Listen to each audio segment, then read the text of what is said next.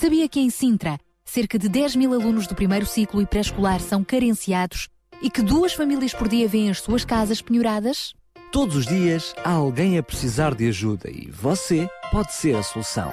Sintra Compaixão, o programa da RCS que abre portas à solidariedade. Sexta-feira, das 8 às 11 da manhã.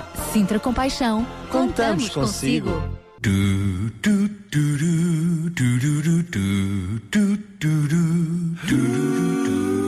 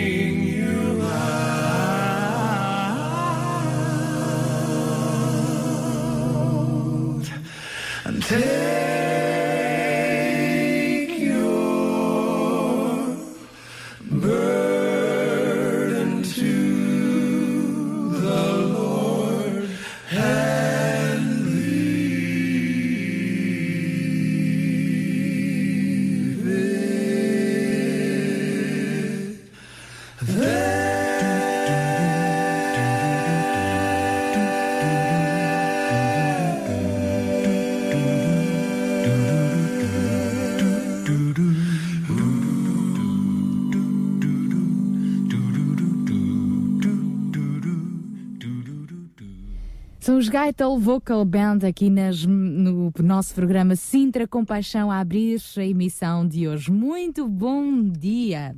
Bom dia! Podes dizer outra vez o teu bom dia assim, ainda mais sonoro? Já se tinha ouvido, mas bom dia! Agora é que está lá no ponto, é verdade. Bom, no nosso Sintra Compaixão de hoje vamos falar sobre ideias, ideias que ajudam a transformar a nossa sociedade, ideias inovadoras. E depois de umas uh, eleições, o que não faltaram foram ideias, muitos projetos, não é? Mas não são só os políticos que têm ideias e projetos. Qualquer um de nós, o cidadão mais comum, pode também um, organizar-se, pode também tomar essa iniciativa e tudo começa muitas vezes por uma chuva de ideias, não é? Por uh, sonhar e às vezes há sonhos que ganham forma. Hoje vamos falar sobre isso no nosso Fórum do Sintra Compaixão. O que quer dizer que desde já estão todos convidados, todos os idiotas na boa expressão, uh, estão convidados para fazer parte do nosso programa de hoje e participar. Sim, todos os idiotas estão bem-vindos. Portanto, bem-vindo Daniel. Bem-vindo, Sara. Ora, isso mesmo. E daqui a pouco o João Barros também será muito bem-vindo. Sintra Compaixão, ao serviço da comunidade. A seguir nós vamos uh, receber no, no, espaço Mil Palavras o Ruben Barradas, para já ficamos com a Ana Mari.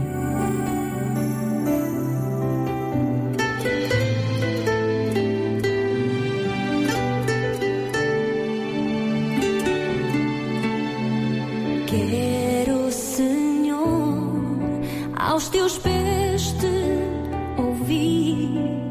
ouvir, a tua voz que é tão suave.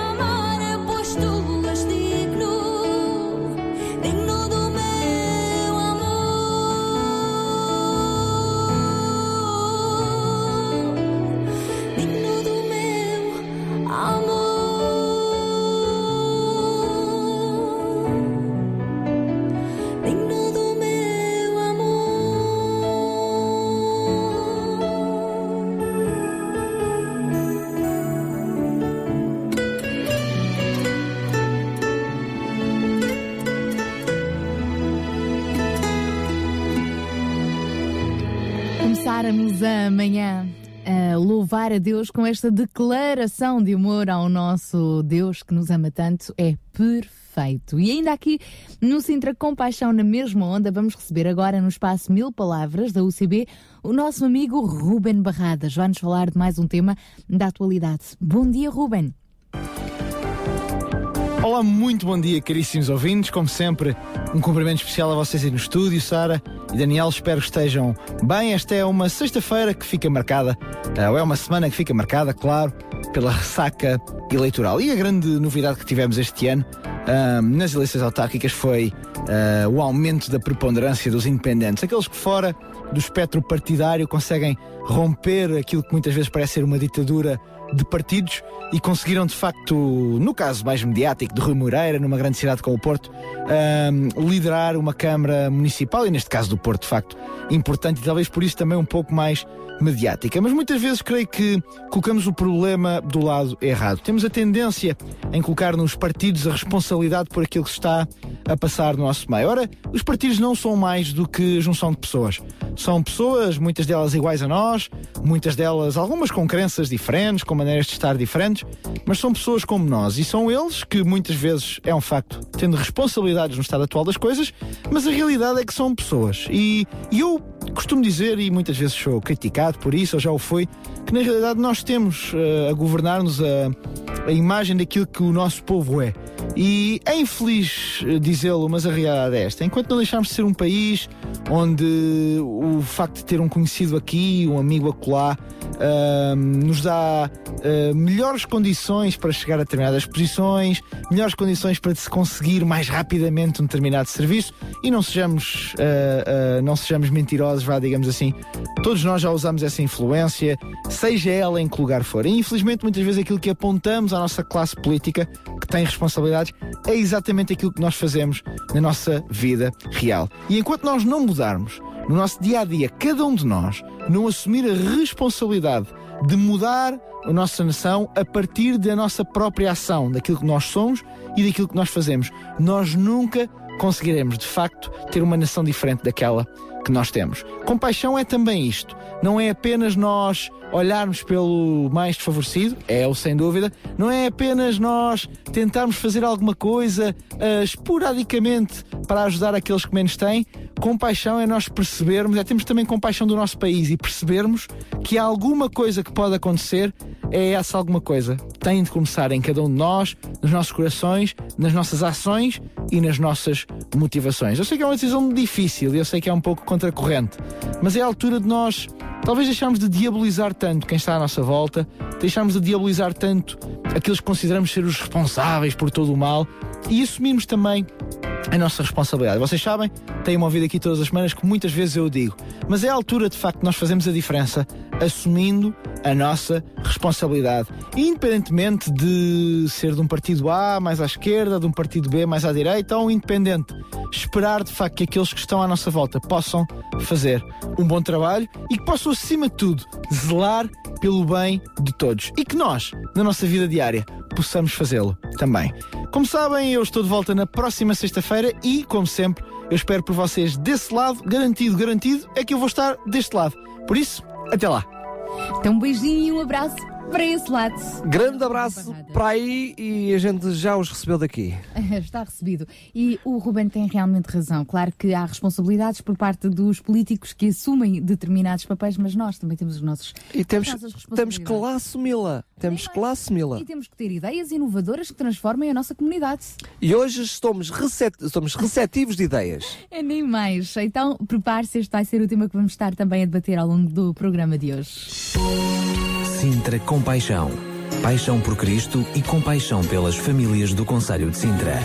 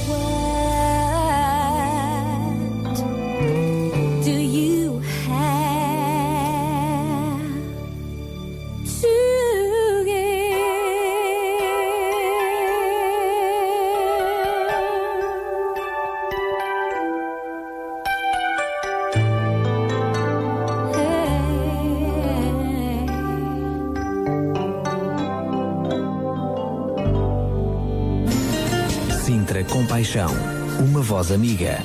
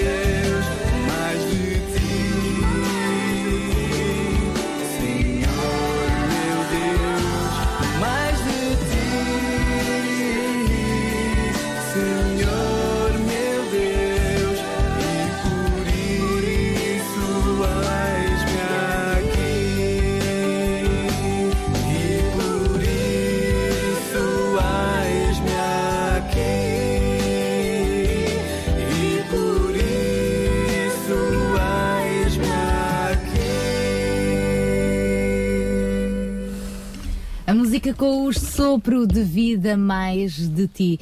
São 8h25 e vale a pena lembrar quais são os contactos do Sintra Compaixão para nos contactarem a qualquer altura, em qualquer lugar. E sobretudo hoje que precisamos de ideias. Então, eh, para mensagem, SMS 960 37 20 25, 960 37 20 25, por eh, linha direta, fale connosco e quem sabe até aos microfones da RCS para o 219 10 63 10. 219 10 63 10. E pelo nosso Facebook também, facebook.com barra rádio RCS. Tenha coragem de lutar pelas suas ideias. Ideias que podem ser geniais, às vezes começam assim de uma forma muito, muito irrealista, mas é por aí que muita coisa começa. Depois começamos a focar, a ver o que é que é possível, o que é que não é eh, possível. Muitas vezes deixamos até o impossível nas mãos de Deus e as coisas acontecem. Mas para nos falar melhor sobre este tema, nós vamos voltar eh, a ele no, no nosso fórum do Sintra Compaixão de hoje, na última hora, depois das 10. Vamos falar sobre ideias que transformam comunidades e, entre as várias ideias, vamos também referir uma hum, caminhada pela vida que se vai realizar este sábado, a partir do Marquês de Pombal, e o objetivo desta caminhada pela vida é precisamente uma ideia ah, para chamar a atenção dos valores ah, da vida e numa, numa perspectiva da luta contra o próprio aborto. É um exemplo de uma ideia ah, que está a, a mover várias pessoas ah, apartidárias, não importa o partido, não importa a cor. Ah, nós vamos falar então melhor sobre esta e outras ideias e iniciativas e esta caminhada para a vida, na qual também poderá participar amanhã. Mas para já, João Barros, muito bom dia. Muito bom dia, Sara. Bom dia, Daniel.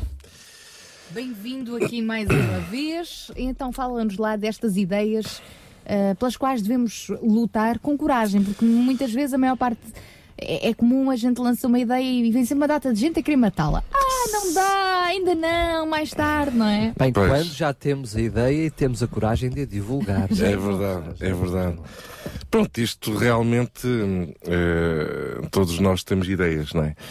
Hum, e, e é bom que as tenhamos porque, enfim, no, no dia em que não tivemos mais ideias, acho que, que a vida acaba por eh, perder um pouco do seu, do seu sabor também. Olha- É bom que tenhamos ideias diferentes uns dos outros também. Por exemplo, há 103 anos atrás, alguém teve a ideia de: olha, vamos eh, implantar a República. Pronto, isto não foi assim há 103 anos atrás, se bem que sim, aconteceu há 103 anos atrás, mas isto, o- o- a implantação da República acabou por ser o culminar de uma sequência de ideias que já vinham por anos e anos e anos uh, a espalharem-se, não é? Portanto, e, e por muitos de nós, esta, impl- amanhã vamos uh, de alguma forma celebrar isto, não é? Portanto, até agora era um dia feriado, agora já deixou de ser. Ah, tá, Uh, pronto, um qualquer das formas, calhava um sábado, pois também não Daqui a dois anos a gente vai é? sentir a falta dele. Mas para muitos isto não passava de um simples feriado, não é? Eh, e para outros eh, acaba por ser realmente uma data histórica. Eu, na realidade, a implantação da República eh, acaba por corresponder a- a- ao fim da, da monarquia né? Eh, e a implantação do próprio regime republicano. Agora, os nossos ouvintes até podem ficar a pensar, bem, mas que, que história é esta do Centro de Compaixão? Agora está-se a falar de implantações de repúblicas e de monarquias e, e- e de histórias políticas. Pois, na realidade, é isto tudo que nós temos estado agora a, a falar. Tudo isto vem na sequência de um conjunto de ideias. As pessoas, de alguma forma, vão eh, tendo novas ideias, novos pensamentos, novas linhas de pensamento. Alguns irão chamar ideologias, não é? Ahm, eh, e irão, de alguma forma, tornar doutrina um conjunto de ideias. Pois aqui não é bem disso que nós gostaríamos aqui eh, falar hoje. Gostaríamos, é assim, de alguma forma, despertar em cada um de nós a necessidade de eh, partilharmos ideias novas. Ahm, agora, nós vivemos, de alguma maneira, a consequência da ideia de outras pessoas ao longo da história, não é?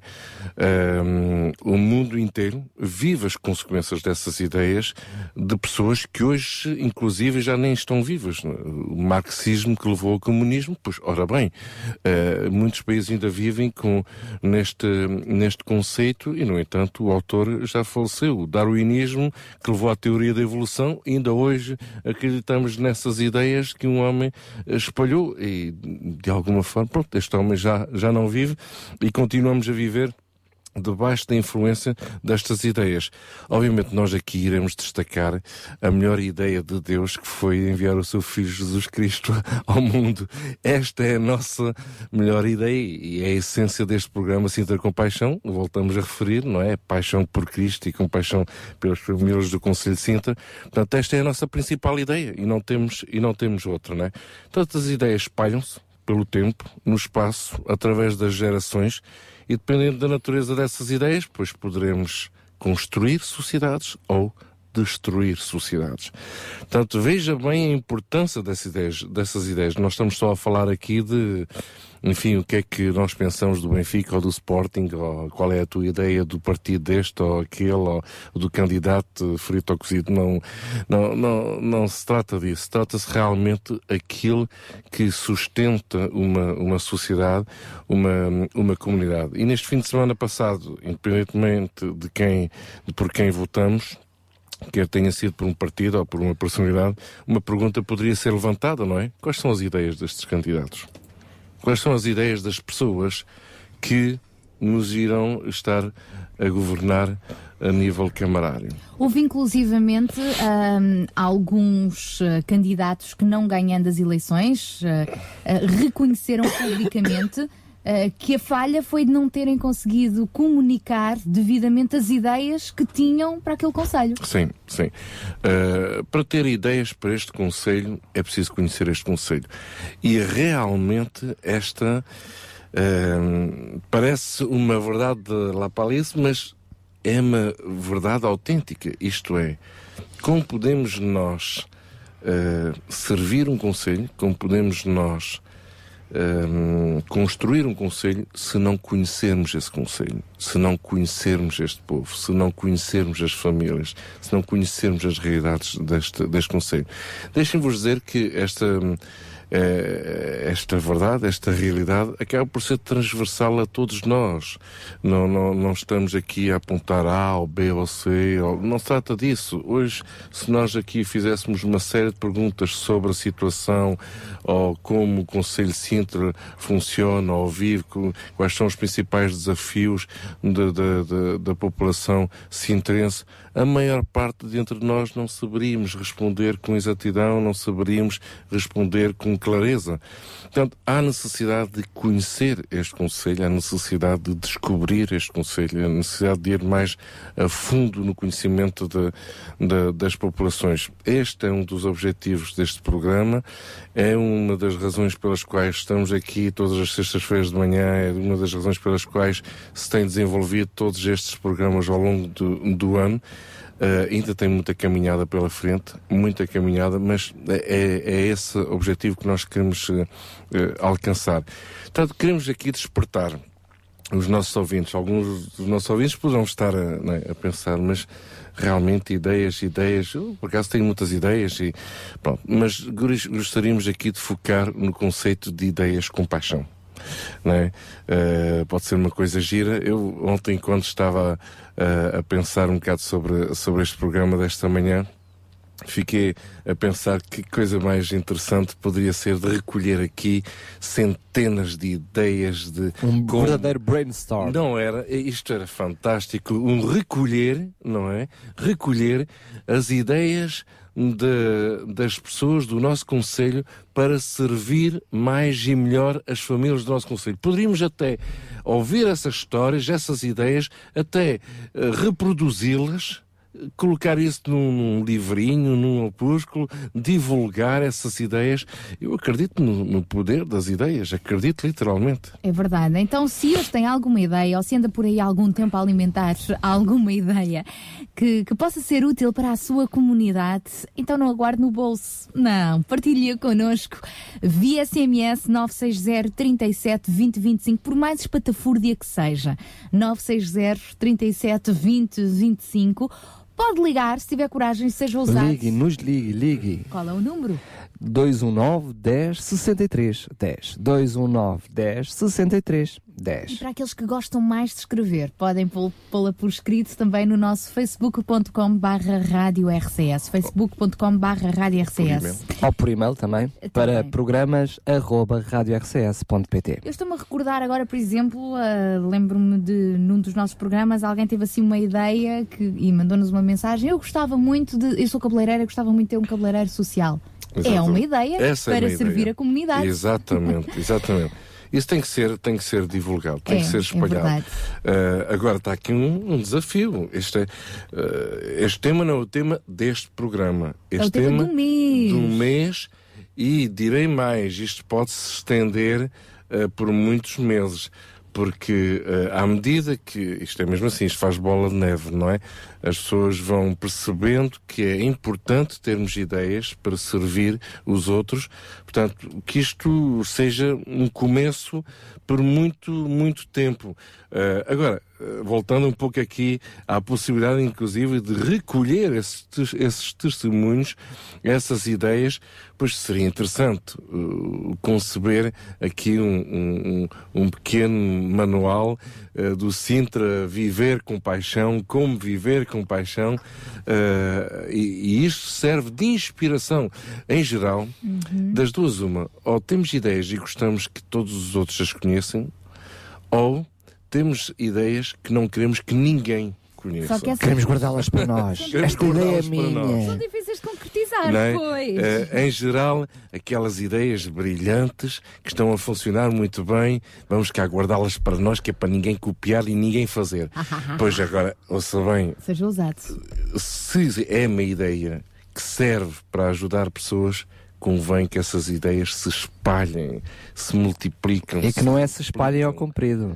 Ao comprido, ou na vertical, na, na diagonal, seja como for, em todo o conselho. Uma pessoa tem uma ideia brilhante na freguesia de Terrugem, pois façam a mesma ideia na freguesia de Mem Martins, eh, copiem essa mesma ideia na freguesia de Queluz. Adaptada É- às realidades, Adaptada, nem obviamente, às realidades locais, eh, com pessoas eh, locais, ahm, mas é bom que isso se, se espalhe, se multiplique. E essa questão também é interessante. A mesma ideia executada e planeada por pessoas diferentes, todos nós temos características diferentes, resulta Claro. sempre com algumas nuances que não vão Exatamente. ser iguais, não é? Pronto, no teu caso seria um bocadinho mais cor-de-rosa, outro.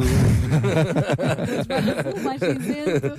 Enfim, chuva de ideias, ideias que possam servir a comunidade é o desafio que temos para si. Pense nisso, partilhe connosco.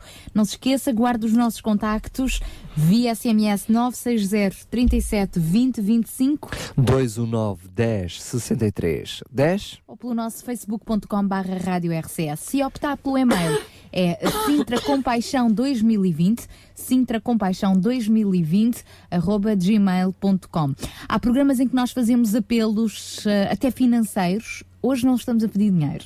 Hoje estamos a pedir ideias. Ideias que possam servir o próximo. Oh, Oh, Jesus. He gave her water. He gave her water. He gave her water. Oh, my Jesus. He gave her water. He gave her water. He gave her water. Oh, Jesus. He gave her water. He gave her water. He gave her water. And it was not from the well. Oh, Jesus. He gave her water. He gave her water. He gave her water. Oh, my Jesus. He gave her water. He gave her water. He gave her water. Oh, Jesus. He gave her water. He gave her water. He gave her water. And it was not from the well. Well, there was a woman from Samaria. She came to the well to get some water. But there she met a stranger, and he did her story tell.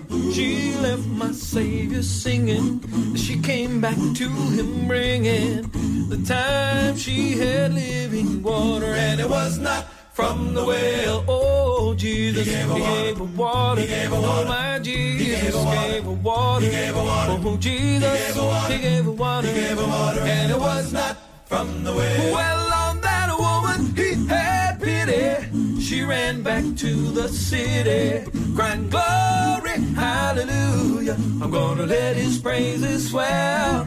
Every time she doubted him, she'd stop to think about him. The man that gave her that living water, and it was not from the well. Oh, he gave her water. Gave. He gave her water. Jesus gave her water. He gave her water. Oh, Jesus. He gave her water. He gave her water. He gave her water. I'm gonna let him raise his swell. Jesus gave that woman water. He gave her that living, lasting water. Whoa. Was not from the well.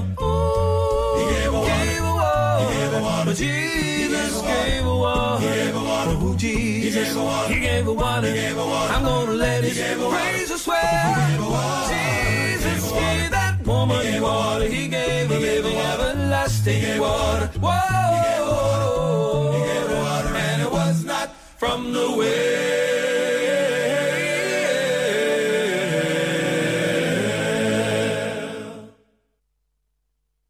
Vamos, e já a seguir vamos receber a nossa grande amiga, sempre com muita energia, Marta Wattswood, em mais um espaço, Weekend.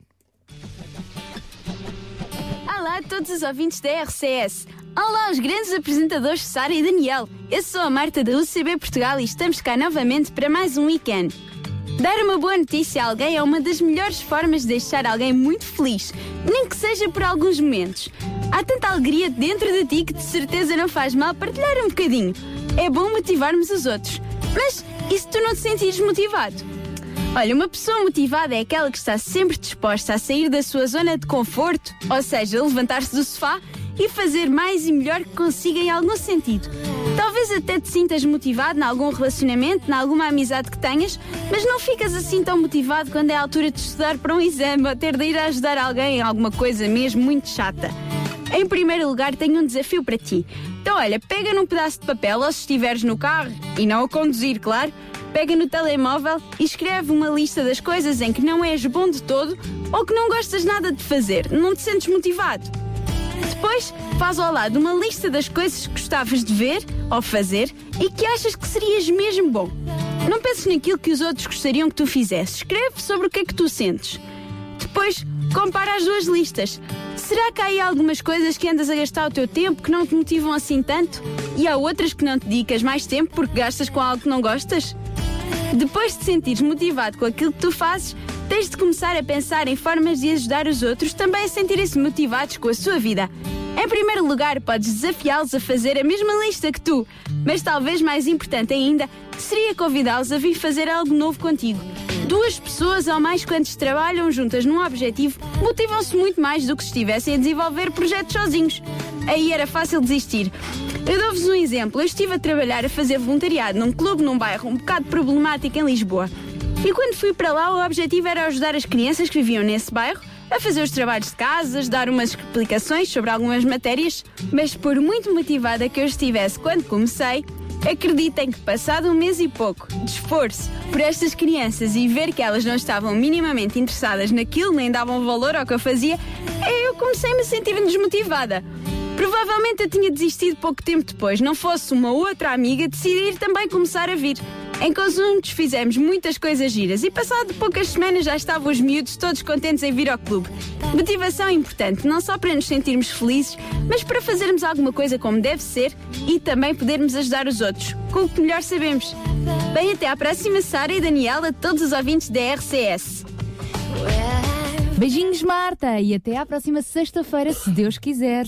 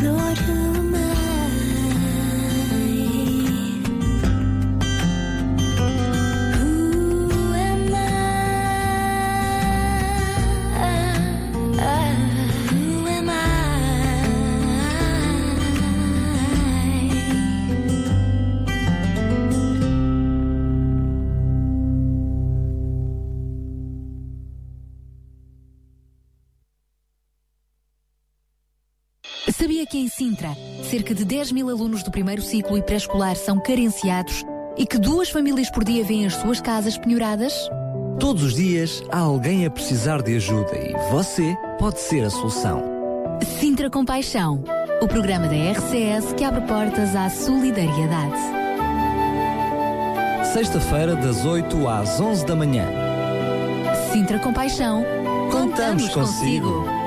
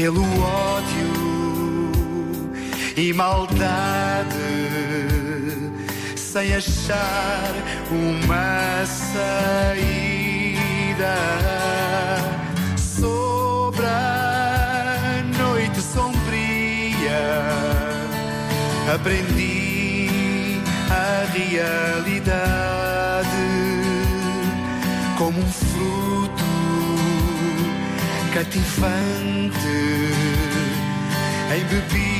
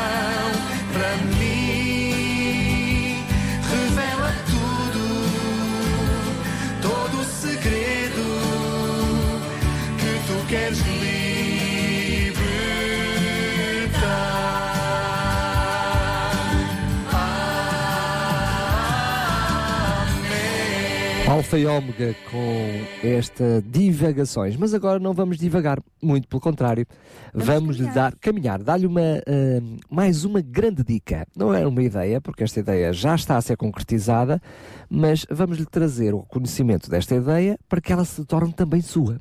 Vamos defender a vida desde a concepção até à morte natural, ou seja, vamos dizer não ao aborto, vamos participar nesta caminhada pela vida que se vai eh, realizar amanhã.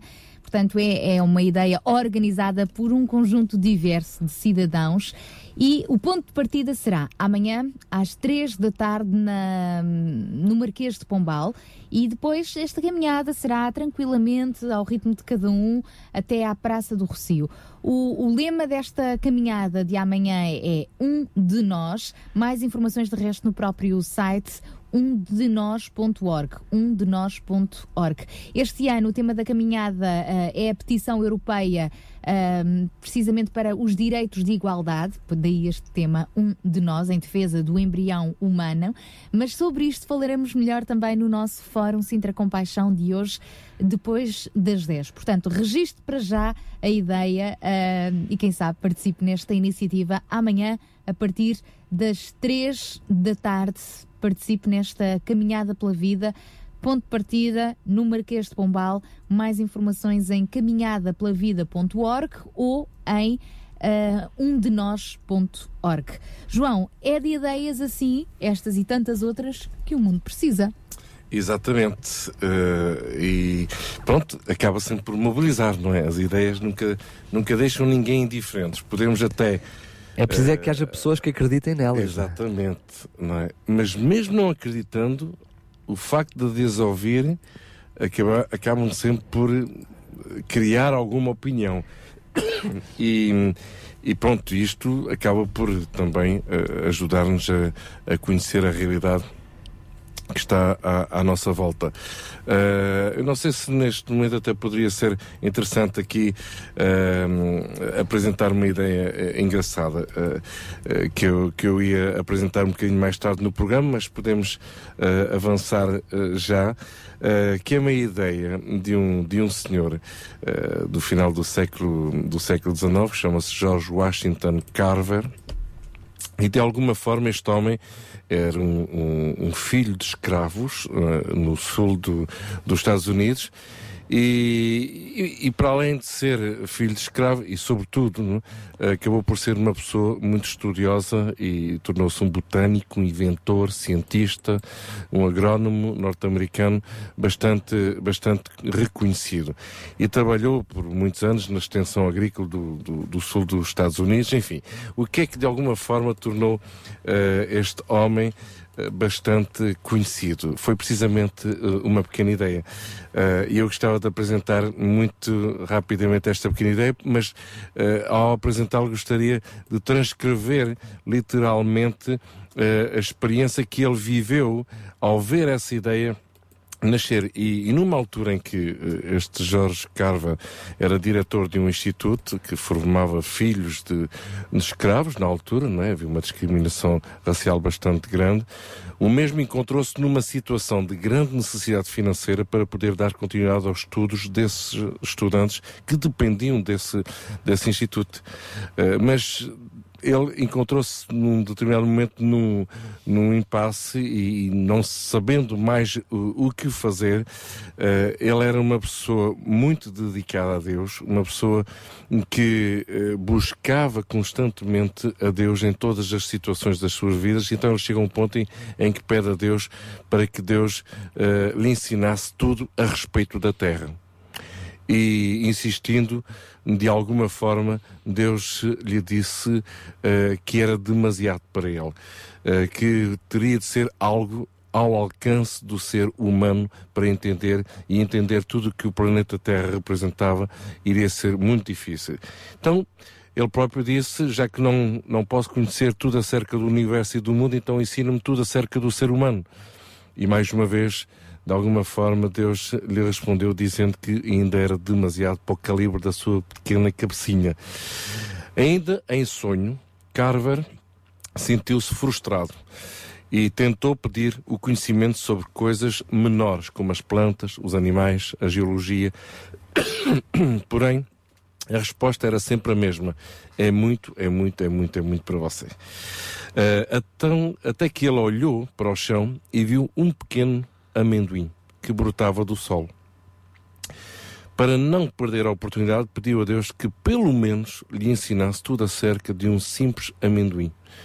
E o Senhor sorriu e admitiu: sim, realmente, aí está algo da minha criação que é do tamanho da capacidade humana. Leve esse amendoim para o seu laboratório e e estude bastante. O meu espírito o guiará nesse conhecimento e juntos salvaremos este instituto. Recorde que o objetivo era salvar este, instituto, dentro do qual estavam estudantes, eh, filhos de escravos, a estudarem e não tinham como sustentar os estudos e a alimentação dessas pessoas. O que é que isto, o que é que isto ocasionou? Carver acordou meio confuso e tentou compreender o que aquele sonho significava. Pegou num amendoim na cozinha do refeitório e levou-o para o seu laboratório, conforme entendeu ser a ordem do Altíssimo. Sabe qual foi o resultado? Carver conseguiu desenvolver 325 produtos derivados do amendoim que são comercializados até hoje. Entre eles, todos nós conhecemos o sabão, o queijo, a tinta, manteiga, pomada, café, leite, paçoca e outras coisas mais encontradas em supermercados até o dia de hoje. Portanto, hoje em dia ainda vivemos e conhecemos produtos que este homem simplesmente num momento decisivo da vida dele perguntando a Deus o que é que eu devo fazer, não é? Na realidade, como é que eu vou conseguir isto tudo? Pois Deus deu-lhe o entendimento e o conhecimento de um amendoim. E através do amendoim nasceu toda uma indústria mundial. Portanto, uma pequena ideia. Na realidade, nós associamos muito este conceito de ideias ao empreendedorismo, à inovação empresarial, não é? aos criadores de empresas, não é? Eh, eh, aos cientistas de uma coisa de nada acaba por sair um produto, uma solução eh, para o resto da humanidade.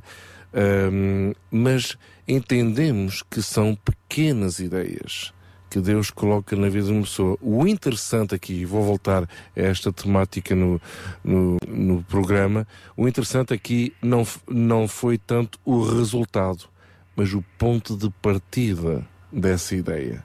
E o ponto de partida dessa ideia foi a de uma pessoa simplesmente perguntar a Deus: o que é que eu posso fazer? E aí vem a resposta. Portanto, uma pequena ideia, com M- paixão. Mais fantástico ainda é que estava disposto, ou seja, a, a- a ideia dele não era saber sobre o amendoim, a ideia dele era saber tudo sobre o, Exatamente. sobre o mundo, tudo sobre a humanidade. Mas ele conseguiu adaptar-se à dimensão de Deus e ao que Deus queria também para a sua vida.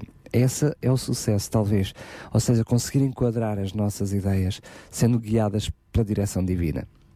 Nem que sejam ideias do tamanho de um amendoim. Podem dar muito. Com a fé do tamanho de uma mostarda, da semente de uma mostarda. O- o- os resultados, bom, esses aí bem que podemos eh, ficar à espera para nos surpreendermos. e é assim que vamos continuando, inspirando para estas ideias que podem transformar a comunidade, podem transformar vidas. Venha daí juntos a nós ao longo deste mês. É este o assunto do nosso Sintra Compaixão de hoje. RCS Regional Sintra. 91.2.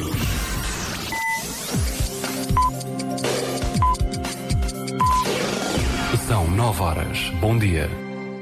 Sabia que em Sintra, cerca de 10 mil alunos do primeiro ciclo e pré-escolar são carenciados e que duas famílias por dia vêm as suas casas penhoradas?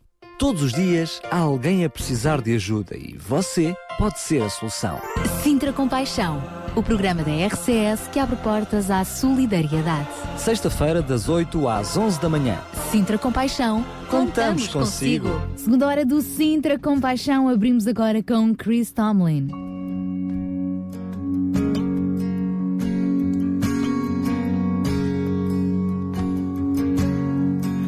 Refuge for the poor, a shelter from the storm. This is our God. He will wipe away your tears and return your wasted years. This is our God.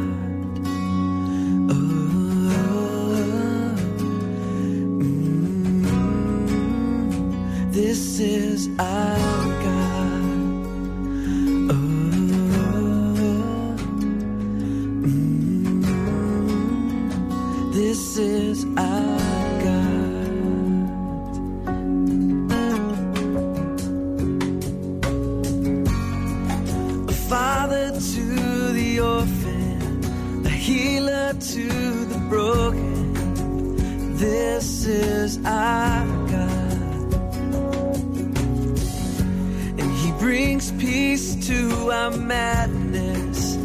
Comfort in our sadness.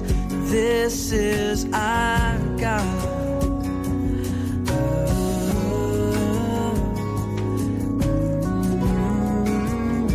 This is our God.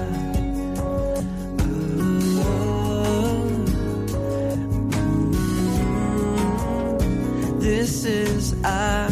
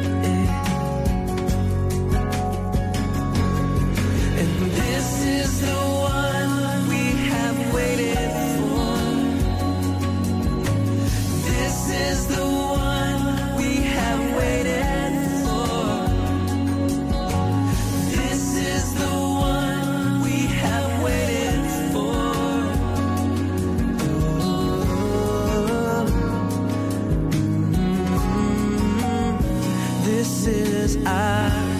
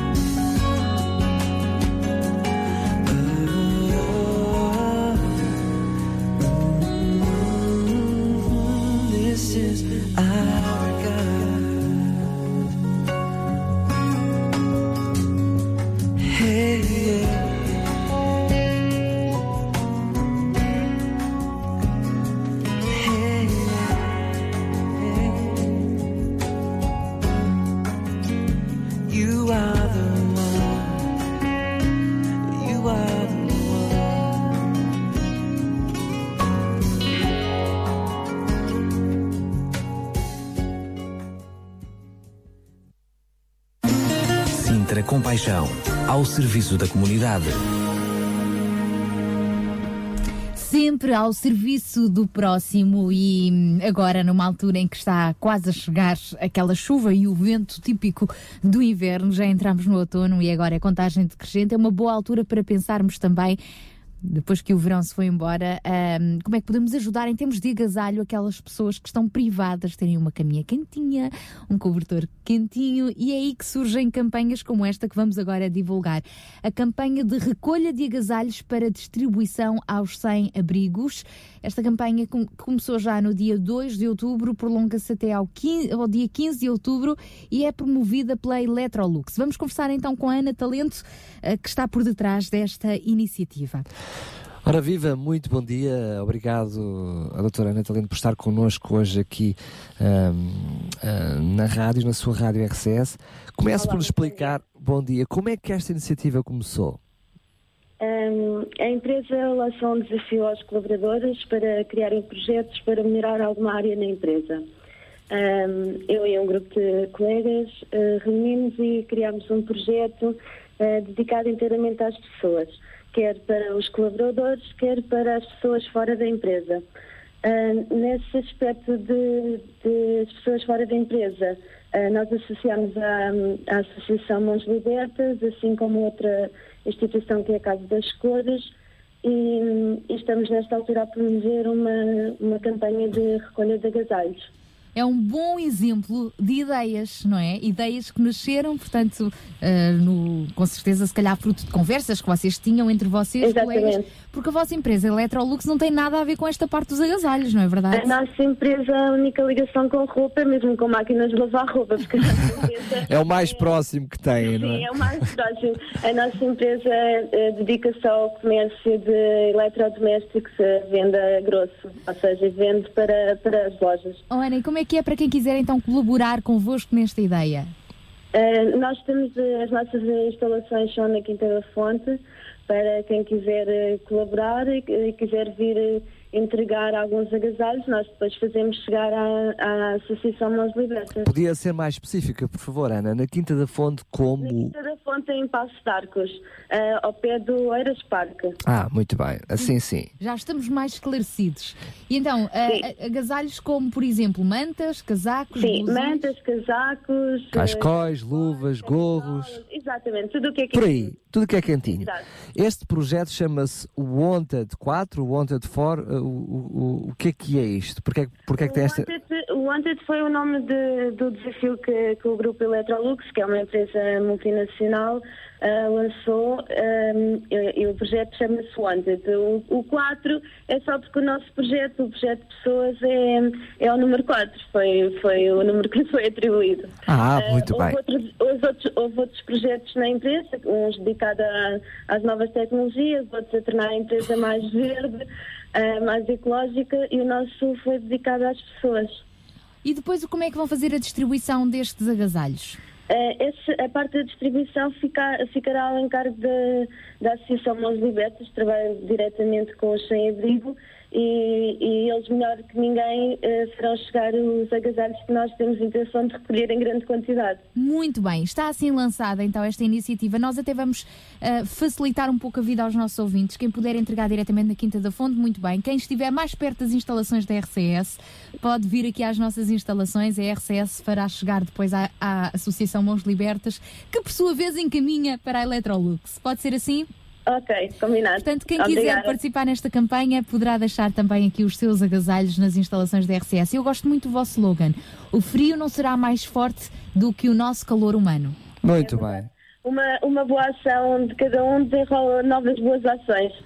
Oh, Ana, quero agradecer mais uma vez a sua participação, mas antes mesmo de nos despedirmos, queria, hum, eh, já que hoje aqui no programa vamos falar de ideias, como é que surgiu dentro da Electrolux esta ideia de criar ideias, projetos para beneficiar não só a própria empresa, mas também fora?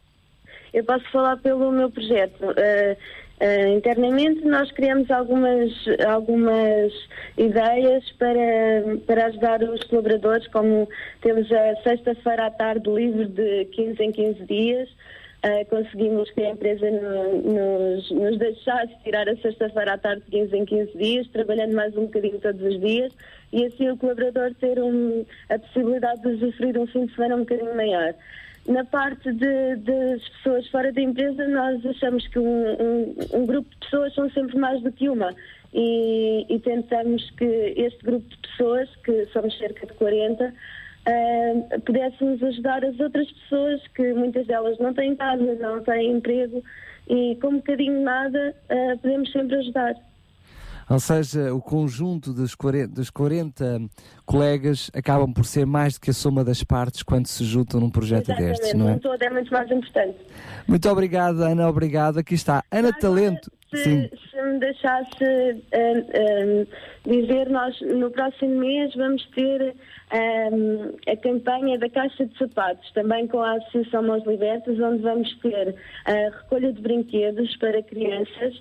Ah, que será depois distribuído pela Mãos Libertas. Também Ne- esperamos ter bastante aderência. Nessa altura nós cá estaremos também para divulgar mais essa iniciativa. Ok, muito obrigada.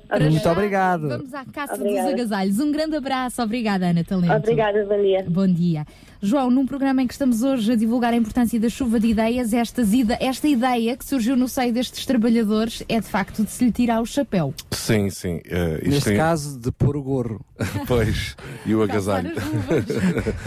Eh, Estas iniciativas têm vindo a multiplicar-se cada vez mais. Eu creio que temos é, é de dar cada vez mais visibilidade a estas iniciativas. Eh, pronto, este, este, este é um dos, eh, uma das iniciativas, uma das ideias, mas eh, sabemos que por esse Conselho fora, esse país fora, eh, muitas pessoas têm desenvolvido este tipo de iniciativa, não só na, na sua empresa, como na sua própria comunidade, na sua própria associação, grupos recreativos, enfim.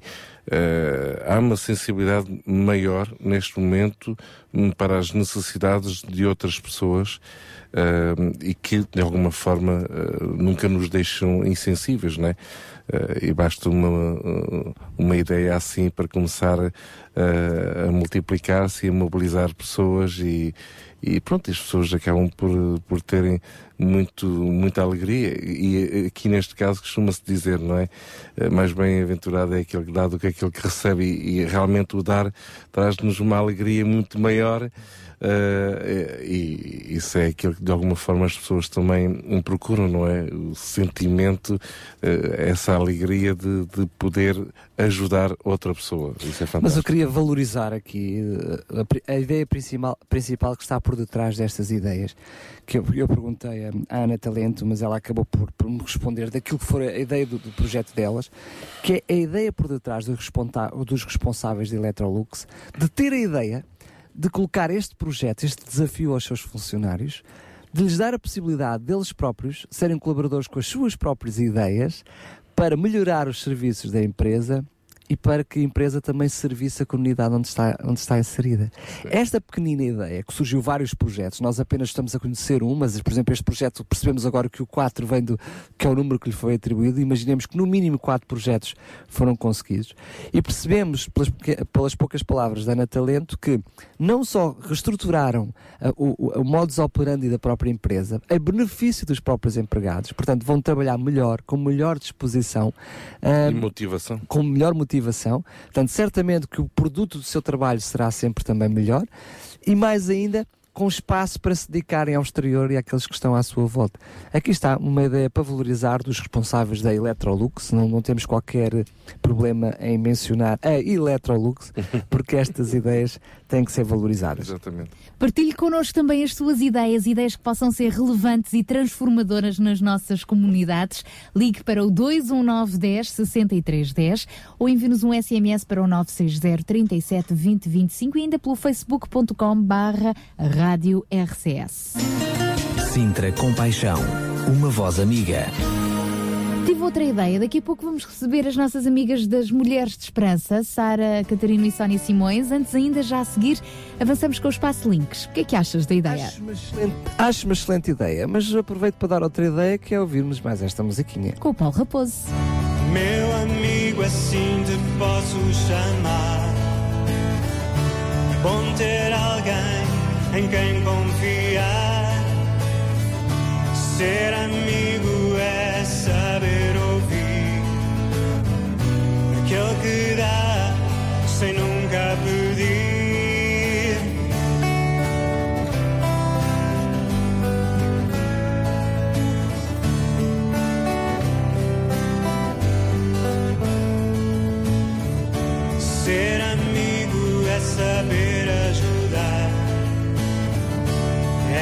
também contigo chorar. Mais que tudo temos algo em comum. Nós em Cristo, sim, nós somos um. Juntos lutamos.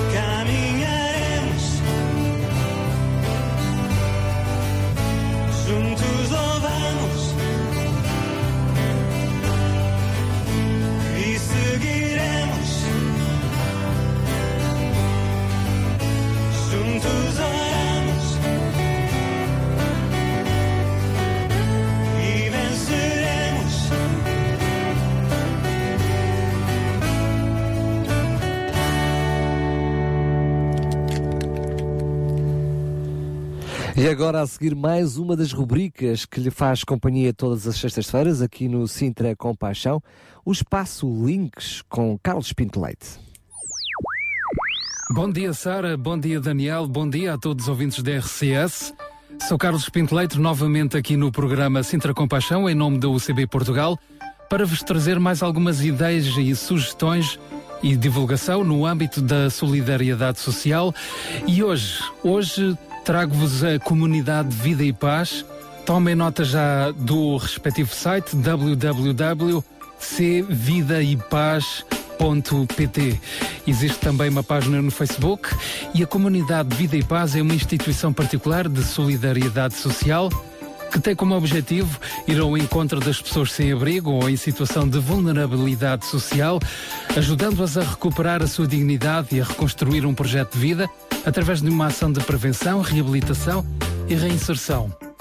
Fiquem a conhecer alguns dos projetos em curso desta comunidade, por exemplo, as equipas de rua, que têm como objetivo conhecer as pessoas sem abrigo e que conta com mais de 600 voluntários que todas as noites, rotativamente e organizados em 56 equipas, percorrem a Lisboa, zona de Lisboa, em quatro circuitos diferentes em carrinhas brancas e parando em 96 pontos da cidade. Pretende-se assim criar uma relação de confiança, escutar e motivar as pessoas sem abrigo a mudar de vida e as equipas de rua distribuem também alimentos e agasalhos. Outro dos projetos desta comunidade chama-se Espaço Aberto ao Diálogo, onde uma equipa técnica acolhe, motiva e avalia e também orienta para outras instituições e serviços as pessoas sem abrigo que são contactadas e sinalizadas pelas equipas de rua. Neste espaço aberto ao diálogo é também prestado apoio e resposta às necessidades básicas e mais urgentes no âmbito da saúde, da higiene pessoal, alimentação, regularização da situação legal e procura de emprego e também a ocupação de tempos livres. Outro projeto é denominado a Equipa de Intervenção Direta, que organiza os circuitos das equipas de rua e voltas da noite e segue as situações detectadas pelos voluntários. Passo a referenciar algumas estatísticas só do ano de 2012 e nesse ano 520 pessoas sem abrigo foram apoiadas pelas equipas de rua e foram também servidas e distribuídas 190.320 ceias.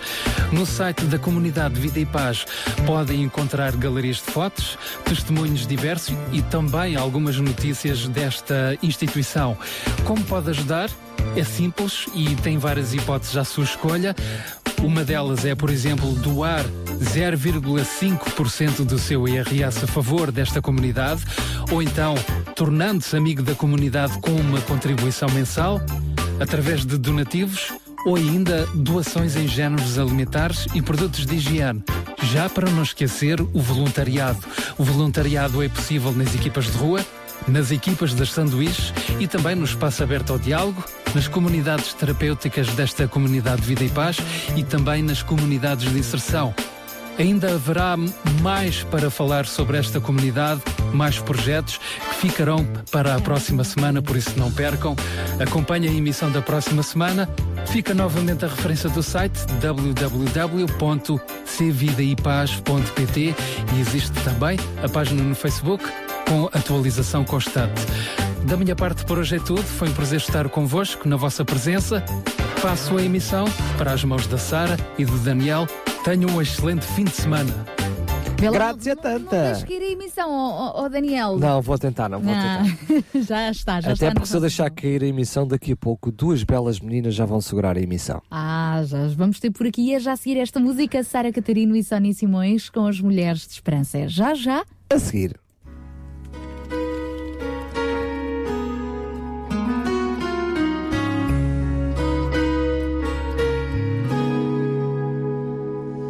The other day, I passed the place you always like to go. And I picked up the phone because I thought you'd want to know. But I forgot you weren't there. I miss you all these days. that I'm reminded of your smile and the funny things you'd say. I see you most at Christmas. You were like a little kid. You always loved a good surprise. And now I must admit that I long more for heaven than I ever did before. You give me one more reason, and each day I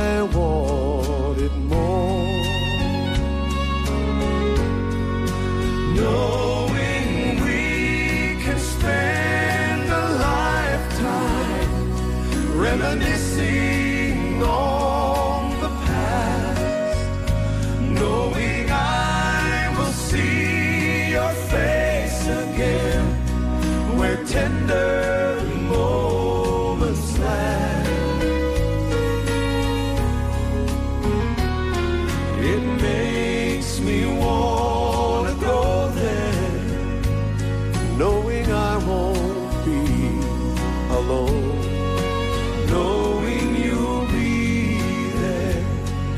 makes it easy to go home. You left a group of fishermen. Somehow you left me too. Though I have felt you many times and know you saw me through. I've always longed to feel your arms and look into your eyes and talk forever, me and you, somewhere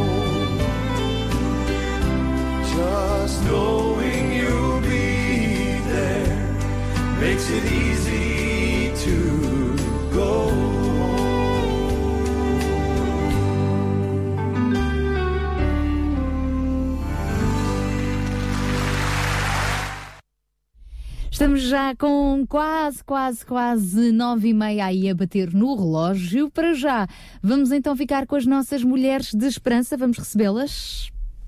A Sara Catarino. E a Sónia Simões. Olá, bom dia.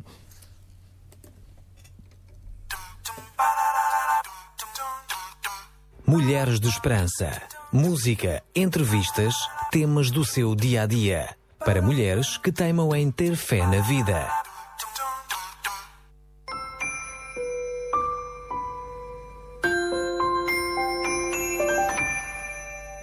É que será o meu bebê? Com quem é que vai parecer-se? E se tiver algum problema? Que é isso, Sónia? Estás grávida? não, Sara. Eu acho que não. Estava aqui a, es- a expressar o que todas as mulheres pensam e dizem quando descobrem que estão grávidas, não é? Elas pensam nestas coisas. É verdade. O grande mistério de ter um novo ser a formar-se dentro de nós. Antes de prosseguirmos sobre este assunto, que será o tema de hoje, queremos dar-lhe um abraço de boas-vindas ao nosso programa Mulheres de Esperança. É sempre uma alegria para nós passarmos esta meia hora consigo. E se é a primeira vez que entra em contacto com o nosso programa, queremos que saiba que ele foi feito a pensar em si. Já agora, ouça esta linda canção que lhe dedicamos. Cristo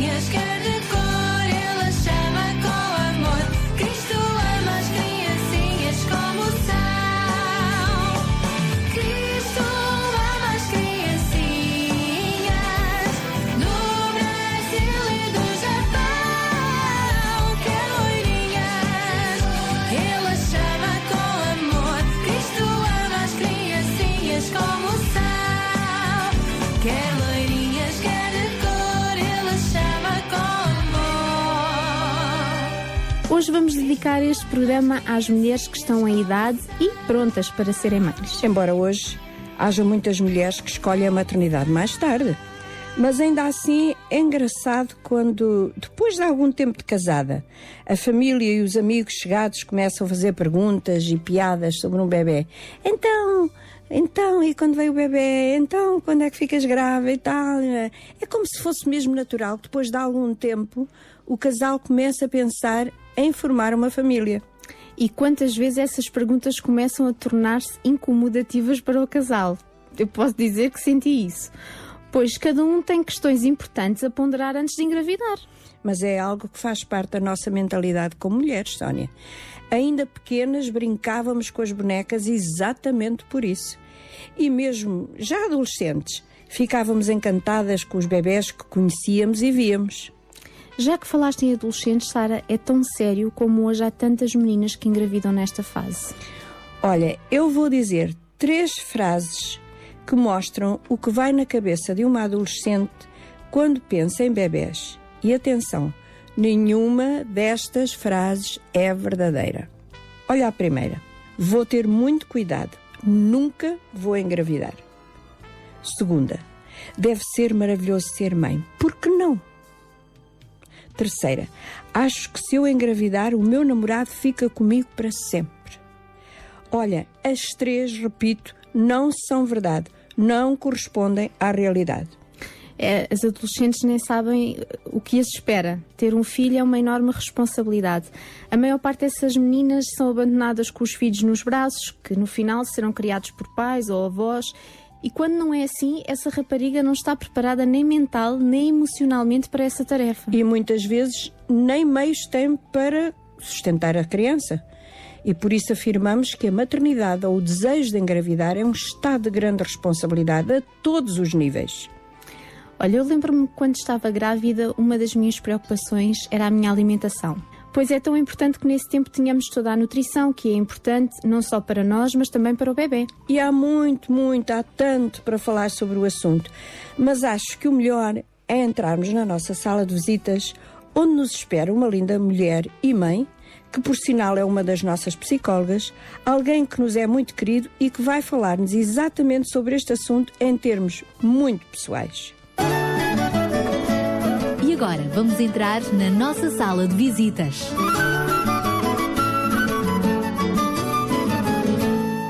Olá, doutora Cassiana. Já estávamos com saudades de tê-la aqui no programa Mulheres de Esperança. Muito bem-vinda. agora com mais bebês. e é sobre isso também vamos falar, não é, Sara? É sim, senhor. E ela já está preparada para isso, que até traz um ao colo. Olá, eu e o José estamos muito contentes por estar convosco hoje. O que é que sente uma mulher quando descobre que está grávida? No seu caso. Eu descobri que estava grávida quatro vezes. Porque os nossos filhos foram desejados acima de tudo. Nós não fizemos muitos planos sobre cada um deles, mas uh, ficamos muito contentes com a descoberta de cada um deles. Uh, em alguns uh, sentimos surpresa. Eu senti surpresa em alguns. Uh, noutros, por exemplo, a primeira filha, a nossa filha mais velha, que se chama Débora, quando eu descobri que estava grávida, eu fiquei preocupada. Porque, embora fosse uma coisa que eu desejasse muito e que nós uh, estávamos a falar muito, que estava a chegar à altura, porque já estávamos casados há três anos, era a altura de pensarmos, e eu senti que talvez eu nunca mais fosse fazer nada de importante na vida, porque agora ia ser só cuidar de bebés. E a verdade é que depois dela não só vieram outros, como também vieram muitos outros planos e projetos, por isso eu fui sentindo coisas muito diferentes, dependendo da fase da vida em que estávamos. Uh, e também, aí o José está a concordar comigo, não é? e também do número, se era o número 1, um, o número 2, o número 3 ou o número 4, não é? E ter uma criança, doutora Cassiana, é sim algo tão sério, tão sério como, como, como nós queremos mostrar e temos estado a falar neste programa? É muito sério, pelo menos para mim eu sinto isso como algo de grande responsabilidade porque não vai ser toda a vida uma criança. É um produto que não está mesmo acabado. E nós, à, medida que os anos vão passando, é que vamos vendo o fruto daquilo que estamos a fazer. Eu estava a ouvi-la fascinada e, e, e, e disse uma coisa que eu vou repetir agora. Pensou muito, fez muitos planos antes de estar grávida. Ou, ou, seja, quando ficou grávida, fez muitos planos. O que é que ia ser, o que é que ia acontecer, como é que ia fazer com cada filho? Uh, fiz muitos planos assim em termos de logística. Com quem é que eles vão ficar? Como é que nós vamos organizar o quarto? Como é que vamos organizar as horas de refeição agora? Porque, principalmente naqueles primeiros dias, o bebê não tem um ritmo regulado. E, e, isso interfere com a vida dos outros filhos. Como é que nós vamos organizar a nossa vida? Uh, a quem é que nós vamos pedir ajuda? Ou, todas essas coisas. E, e, para além de que nós estamos longe da nossa família, os nossos, nós temos, eu tenho família aqui, tias, mas assim os pais, os pais mais próximos estão a 300 quilómetros daqui. Então as distâncias levam-nos a ter, levaram-nos a ter que ir mudando muitas vezes as coisas e a ter que fazer sempre muitos planos. E já agora que estamos a, fazer, a falar de preparação, a Cassiana fez alguma preparação especial Uh, em relação a si própria, como alimentação, exercício físico, o que é que fez em, ter, em termos de preparação? Antes, durante a gravidez, eu fiz um curso na, na, no sítio em que estava a ser acompanhada, um curso de preparação para o parto, que foi importante para eu compreender o que é que ia acontecer, para desmistificar. Uh, da Débora, eu tinha muito tempo livre. Sim, o José quer mesmo participar. Andar a pé eu sempre andei muito durante a gravidez e tive uh, algum cuidado, ou melhor, eu tive cuidado com a alimentação porque não sou imune à toxoplasmose. Fora de casa fui extremamente cautelosa com o que comia. Dentro de casa redobrei os cuidados, embora nós já tenhamos, eu acho, uma alimentação muito cuidada. Uh, mesmo assim, engordei um bocadinho que é uma coisa que eu desaconselho às mamães, porque o pós é um bocadinho mais complicado. Chegamos lá, já vamos falar dessa parte, vamos deixá-la para outro dia. E as suas gravidezes foram diferentes, foram muito diferentes ou foram mais ou menos iguais? Só há uma constante, eu acho, nas minhas gravidezes, que é o enjoo, que eu tive nos quatro. Aliás, eu percebi que estava grávida, exceto da primeira, das outras sempre pela questão da náusea. Começa muito cedo e que prossegue até ao dia do parto, sempre. E eu ainda pensei em algumas ocasiões, vou ter que deixar de tomar esta medicação, não posso fazer mais isto, mas isso persistiu em todas as gravidezes. De resto, a minha barriga foi diferente. Agora, minha barriga foi bem diferente. Uh, apesar de eu ter engordado quase sempre o mesmo peso em todos, a forma como eu ganhei o peso foi bastante diferente e do ponto de vista emocional ah, também foi. A primeira, eu vivi com muita expectativa o que é que ia acontecer. Ah, estava sempre numa perspectiva de descoberta. O que é que vem a seguir? E de alguma ansiedade, porque como não conhecia os sintomas, as coisas mais diferentes, eu tinha medo que houvesse algum problema com o meu bebê ah, e recorria muito mais à minha médica. Da segunda vez vivi a gravidez com bastante tranquilidade. Eu estava absolutamente segura. A minha terceira gravidez foi vivida com muita, ahm, com muita tranquilidade interior, mas num período muito difícil da nossa vida, em que nós estávamos a construir uma, uma empresa, não uma empresa nova, mas uma clínica nova. E foi um momento das obras e de ter que tratar das burocracias, dos licenciamentos. E no final da gravidez eu começava, comecei a sentir alguma ansiedade se estava tudo bem com o meu bebê, porque durante toda a gravidez eu não me lembrei que estava grávida. Eu lembrei-me, a Isabel nasceu em agosto e eu acordei para a realidade talvez em julho, quando o médico disse o seu bebê está muito. tem um peso muito abaixo daquilo que deveria ter. E naquele mês eu repousei muito e depois nasceu uma bela menina. E desta última foi a gravidez do.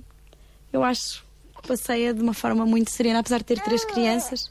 Foi a gravidez mais serena, mas a única em que eu tive ameaça de parto prematuro. E fui mandada para casa às 32 semanas e José nasceu com 40 semanas, mais dois dias.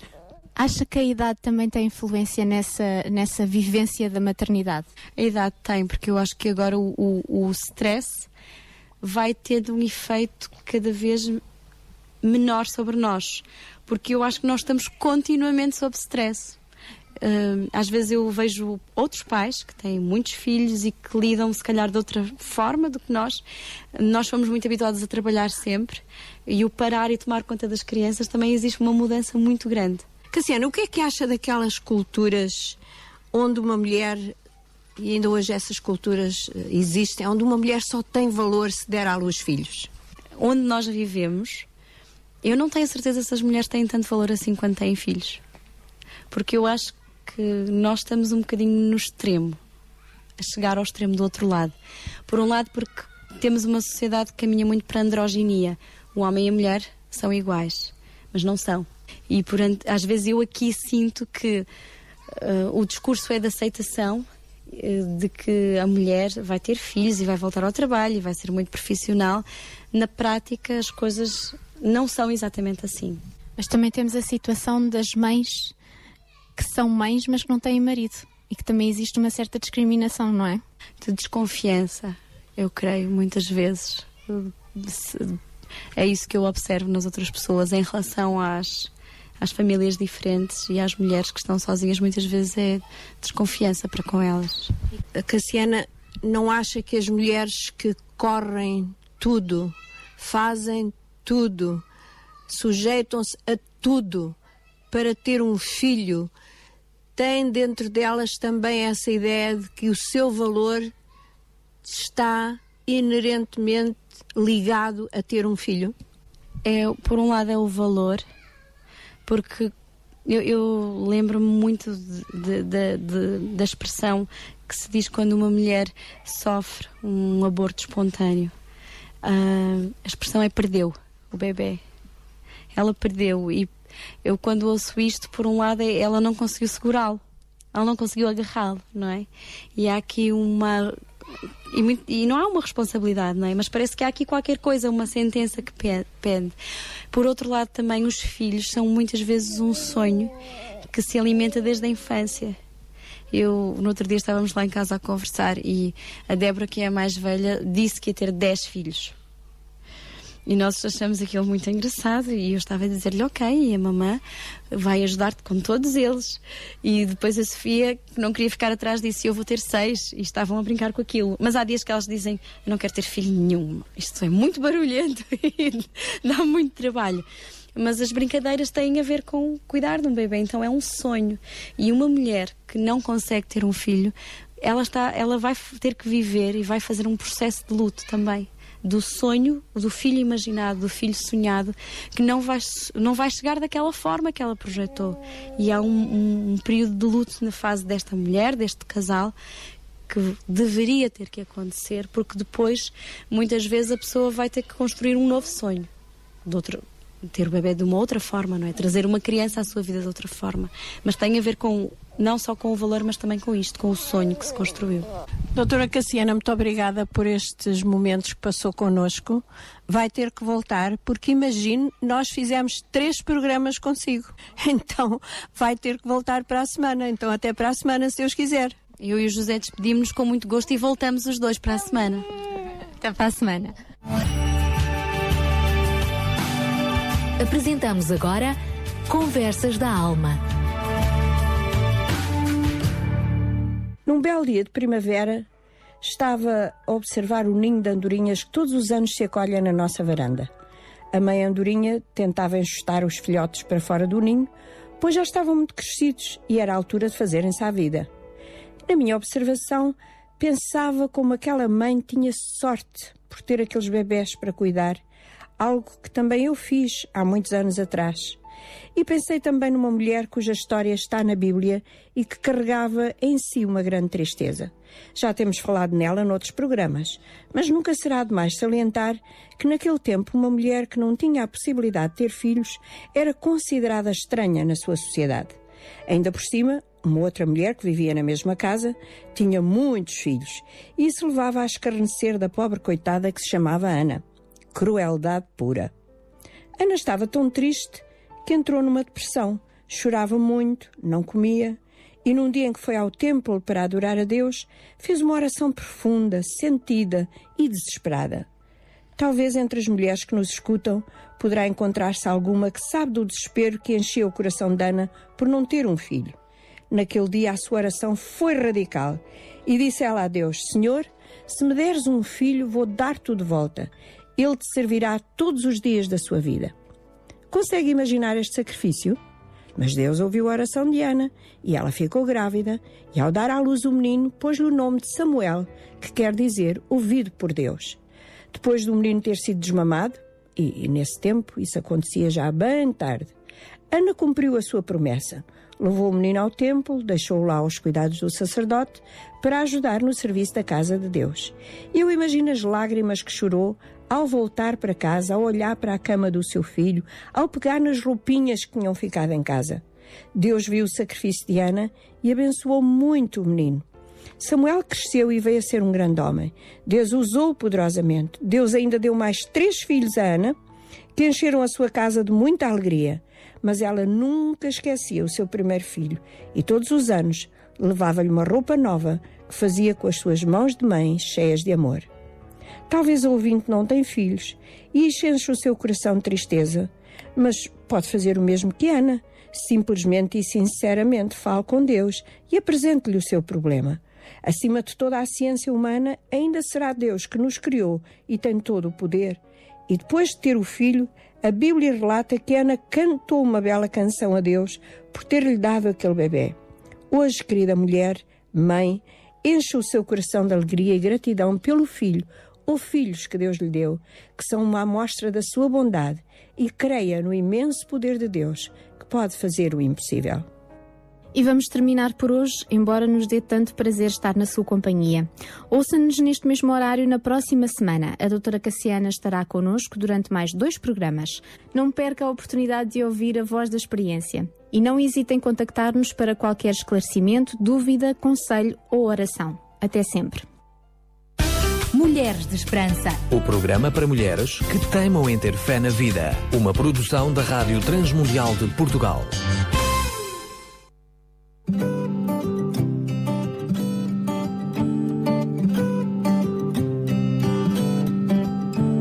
Vejo o Senhor reinando em glória.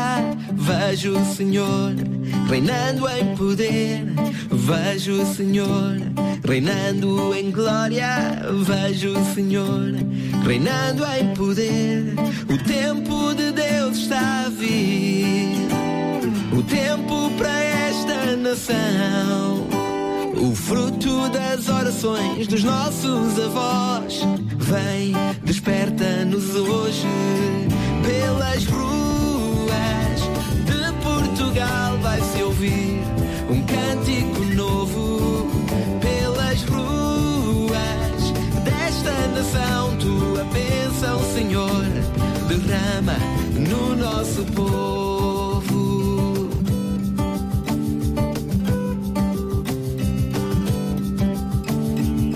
Uma pequena surge no horizonte, trazendo a chuva, o avivamento. A chuva de Deus está a vir. O Espírito Santo vai operar. Milagres, prodígios, cura e salvação. Vem, desperta-nos hoje pelas ruas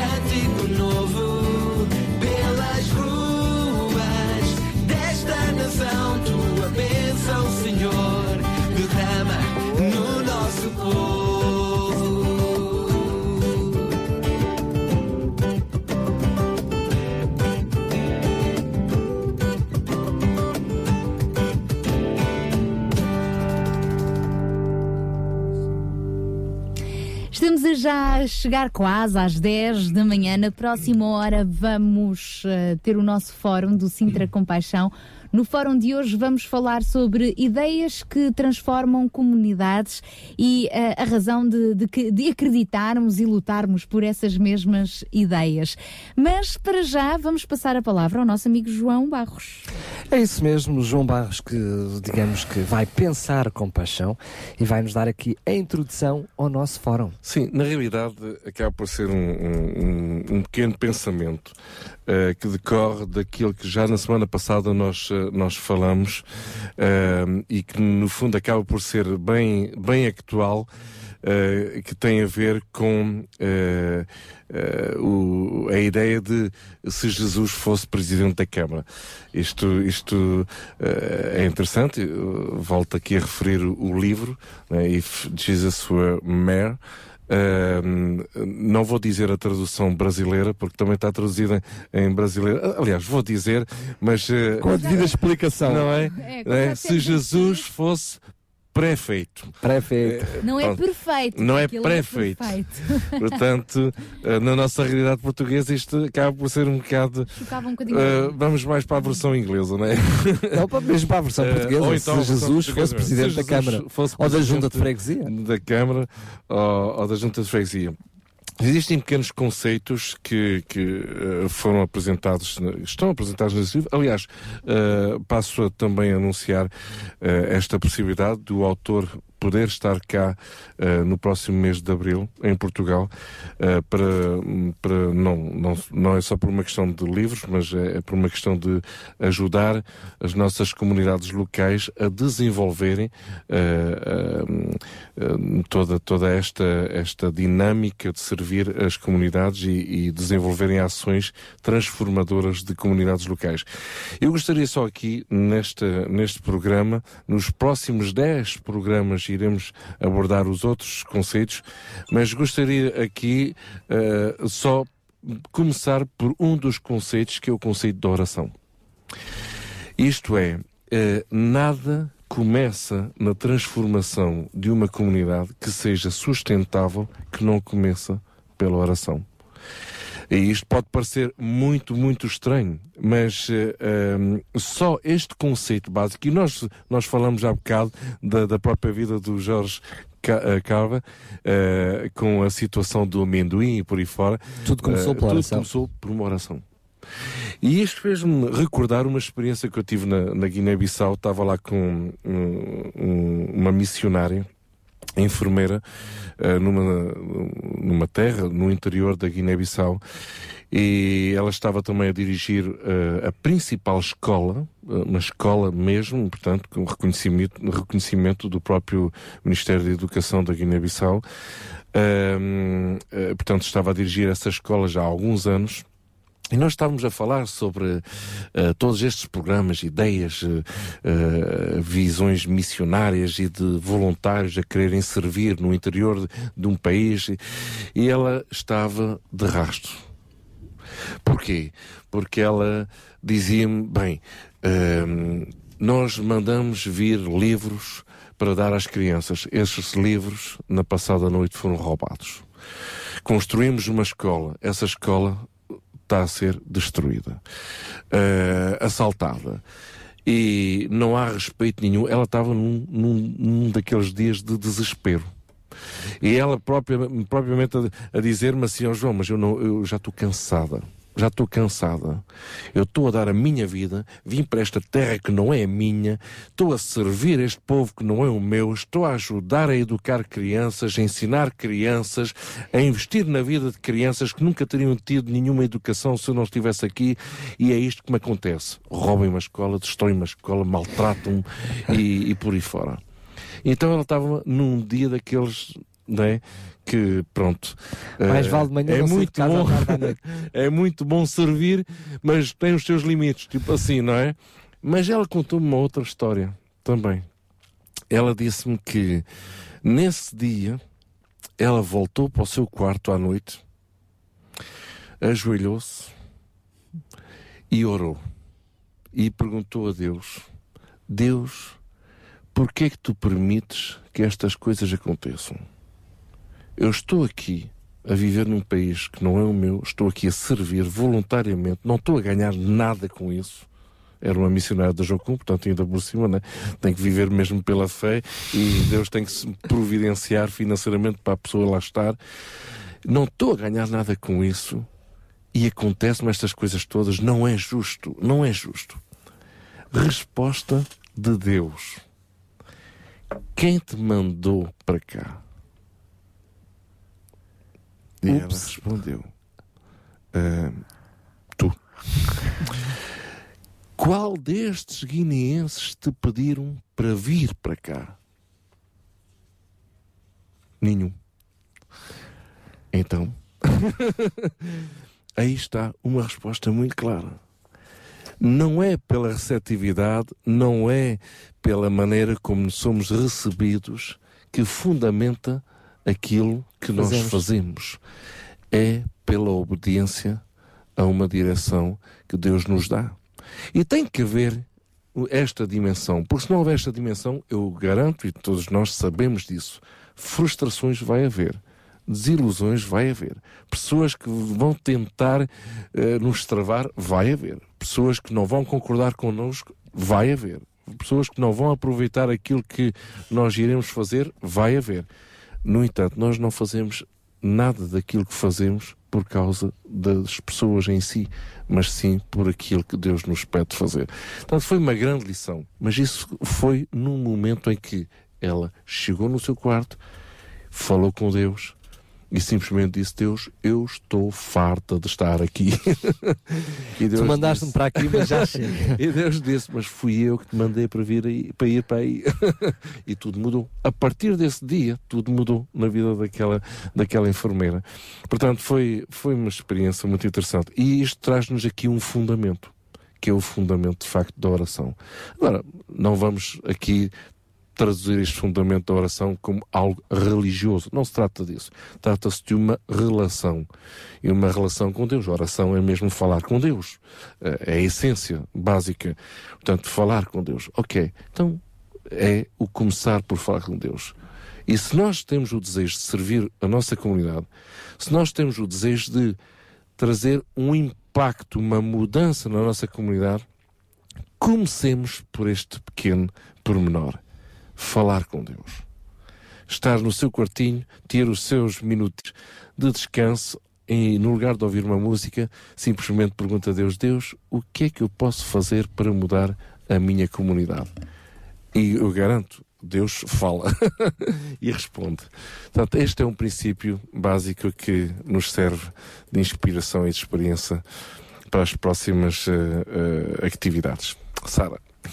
Muito, muito inspirador, mais uma vez, este pensamento. Se Jesus fosse presidente da Câmara, como é que seria? E nós? E nós? Como seria diferente se nós nos habituássemos também a pensarmos o que faria Jesus se estivesse no meu lugar? E mais, a estarmos atentos àquilo que Deus tem para nos dizer em cada novo desafio. Falamos de ideias e muitas das ideias que muitas vezes passam assim pela nossa cabeça, quem sabe se não são ideias vindas do céu, que Deus deseja alimentar no nosso coração, sonhos até, para que mais tarde se venham a realizar no tempo certo. Pense nisso, queremos convidá-lo então a continuar connosco aqui no Sintra Companhe de Chão até às eh, 11 da manhã, ainda temos mais uma hora pela frente. É bem-vindo, venha daí connosco, junte-se a nós. Sabia que em Sintra, cerca de 10 mil alunos do primeiro ciclo e pré-escolar são carenciados e que duas famílias por dia vêm as suas casas penhoradas? Todos os dias há alguém a precisar de ajuda e você pode ser a solução. Sintra Compaixão, o programa da RCS que abre portas à solidariedade. Sexta-feira, das 8 às 11 da manhã. Sintra Compaixão, Contamos consigo. É isso mesmo, abrimos então a nossa segunda, terceira, já a última hora, porque quando será que chega aqui a esta hora eu baralho sempre se é a primeira, se é a segunda, se é a terceira. Não faz mal, desde que os nossos ouvintes tenham um relógio, não serão afetados por ti. Ora, nem mais, são 10 horas e um minuto. Hoje no Sintra Compaixão vamos falar Confirmo. sobre. Confirma, confirmas? Confirmo, E confirmo. confirmas que vamos falar sobre ideias que transformam comunidades? Vamos tentar, vamos tentar não só falar disso, mas mais do que isso, vamos tentar também ouvir. E por isso vamos ter o estúdio já cheio de convidados, mas queremos que do outro lado dos microfones também surjam ideias e que elas possam chegar até nós. Não só ao longo de- desta emissão, mas também ao longo deste mês. É esse o desafio do nosso Sintra Compaixão de hoje. E para o inspirar, está Michael W. Smith.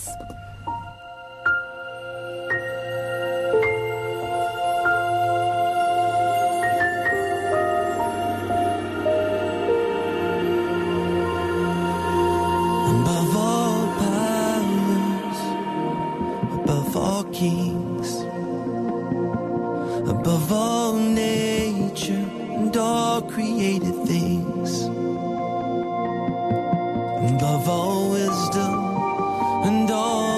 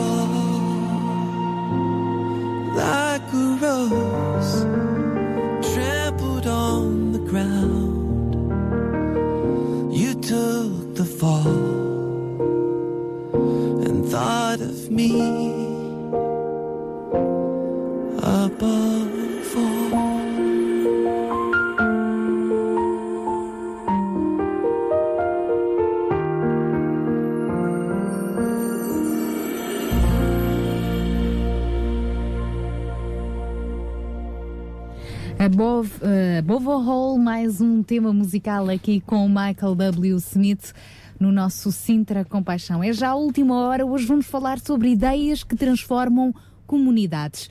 Pouco tempo antes de sua morte, a propósito, vamos recordar John Wesley, que a 23 de fevereiro de 1971 partiu, mas pouco tempo antes, eh, John Wesley tinha acabado de ler um livro eh, sobre um antigo escravo de eh, Barbados. Horrorizado pelos factos, o mesmo inspirou-se então a escrever uma palavra de encorajamento ao jovem recém-convertido William Wilberforce, que nós também já ouvimos falar na história, que nesse momento estava tentado a abandonar a vida eh, pública em troca de uma vida mais eh, contemplativa. Então, sabe o que é que Wesley, John Wesley, eh, escreveu exortando precisamente este nosso amigo? Eu vou passar a citar aquilo que Wesley disse, com- correndo o risco de um texto já por si mesmo muito complicado. Disse então Wesley: Caro senhor, a não ser que o poder divino tenha alcançado para ser um atanásio contra mundum, não posso ver como poderá terminar sua gloriosa empresa.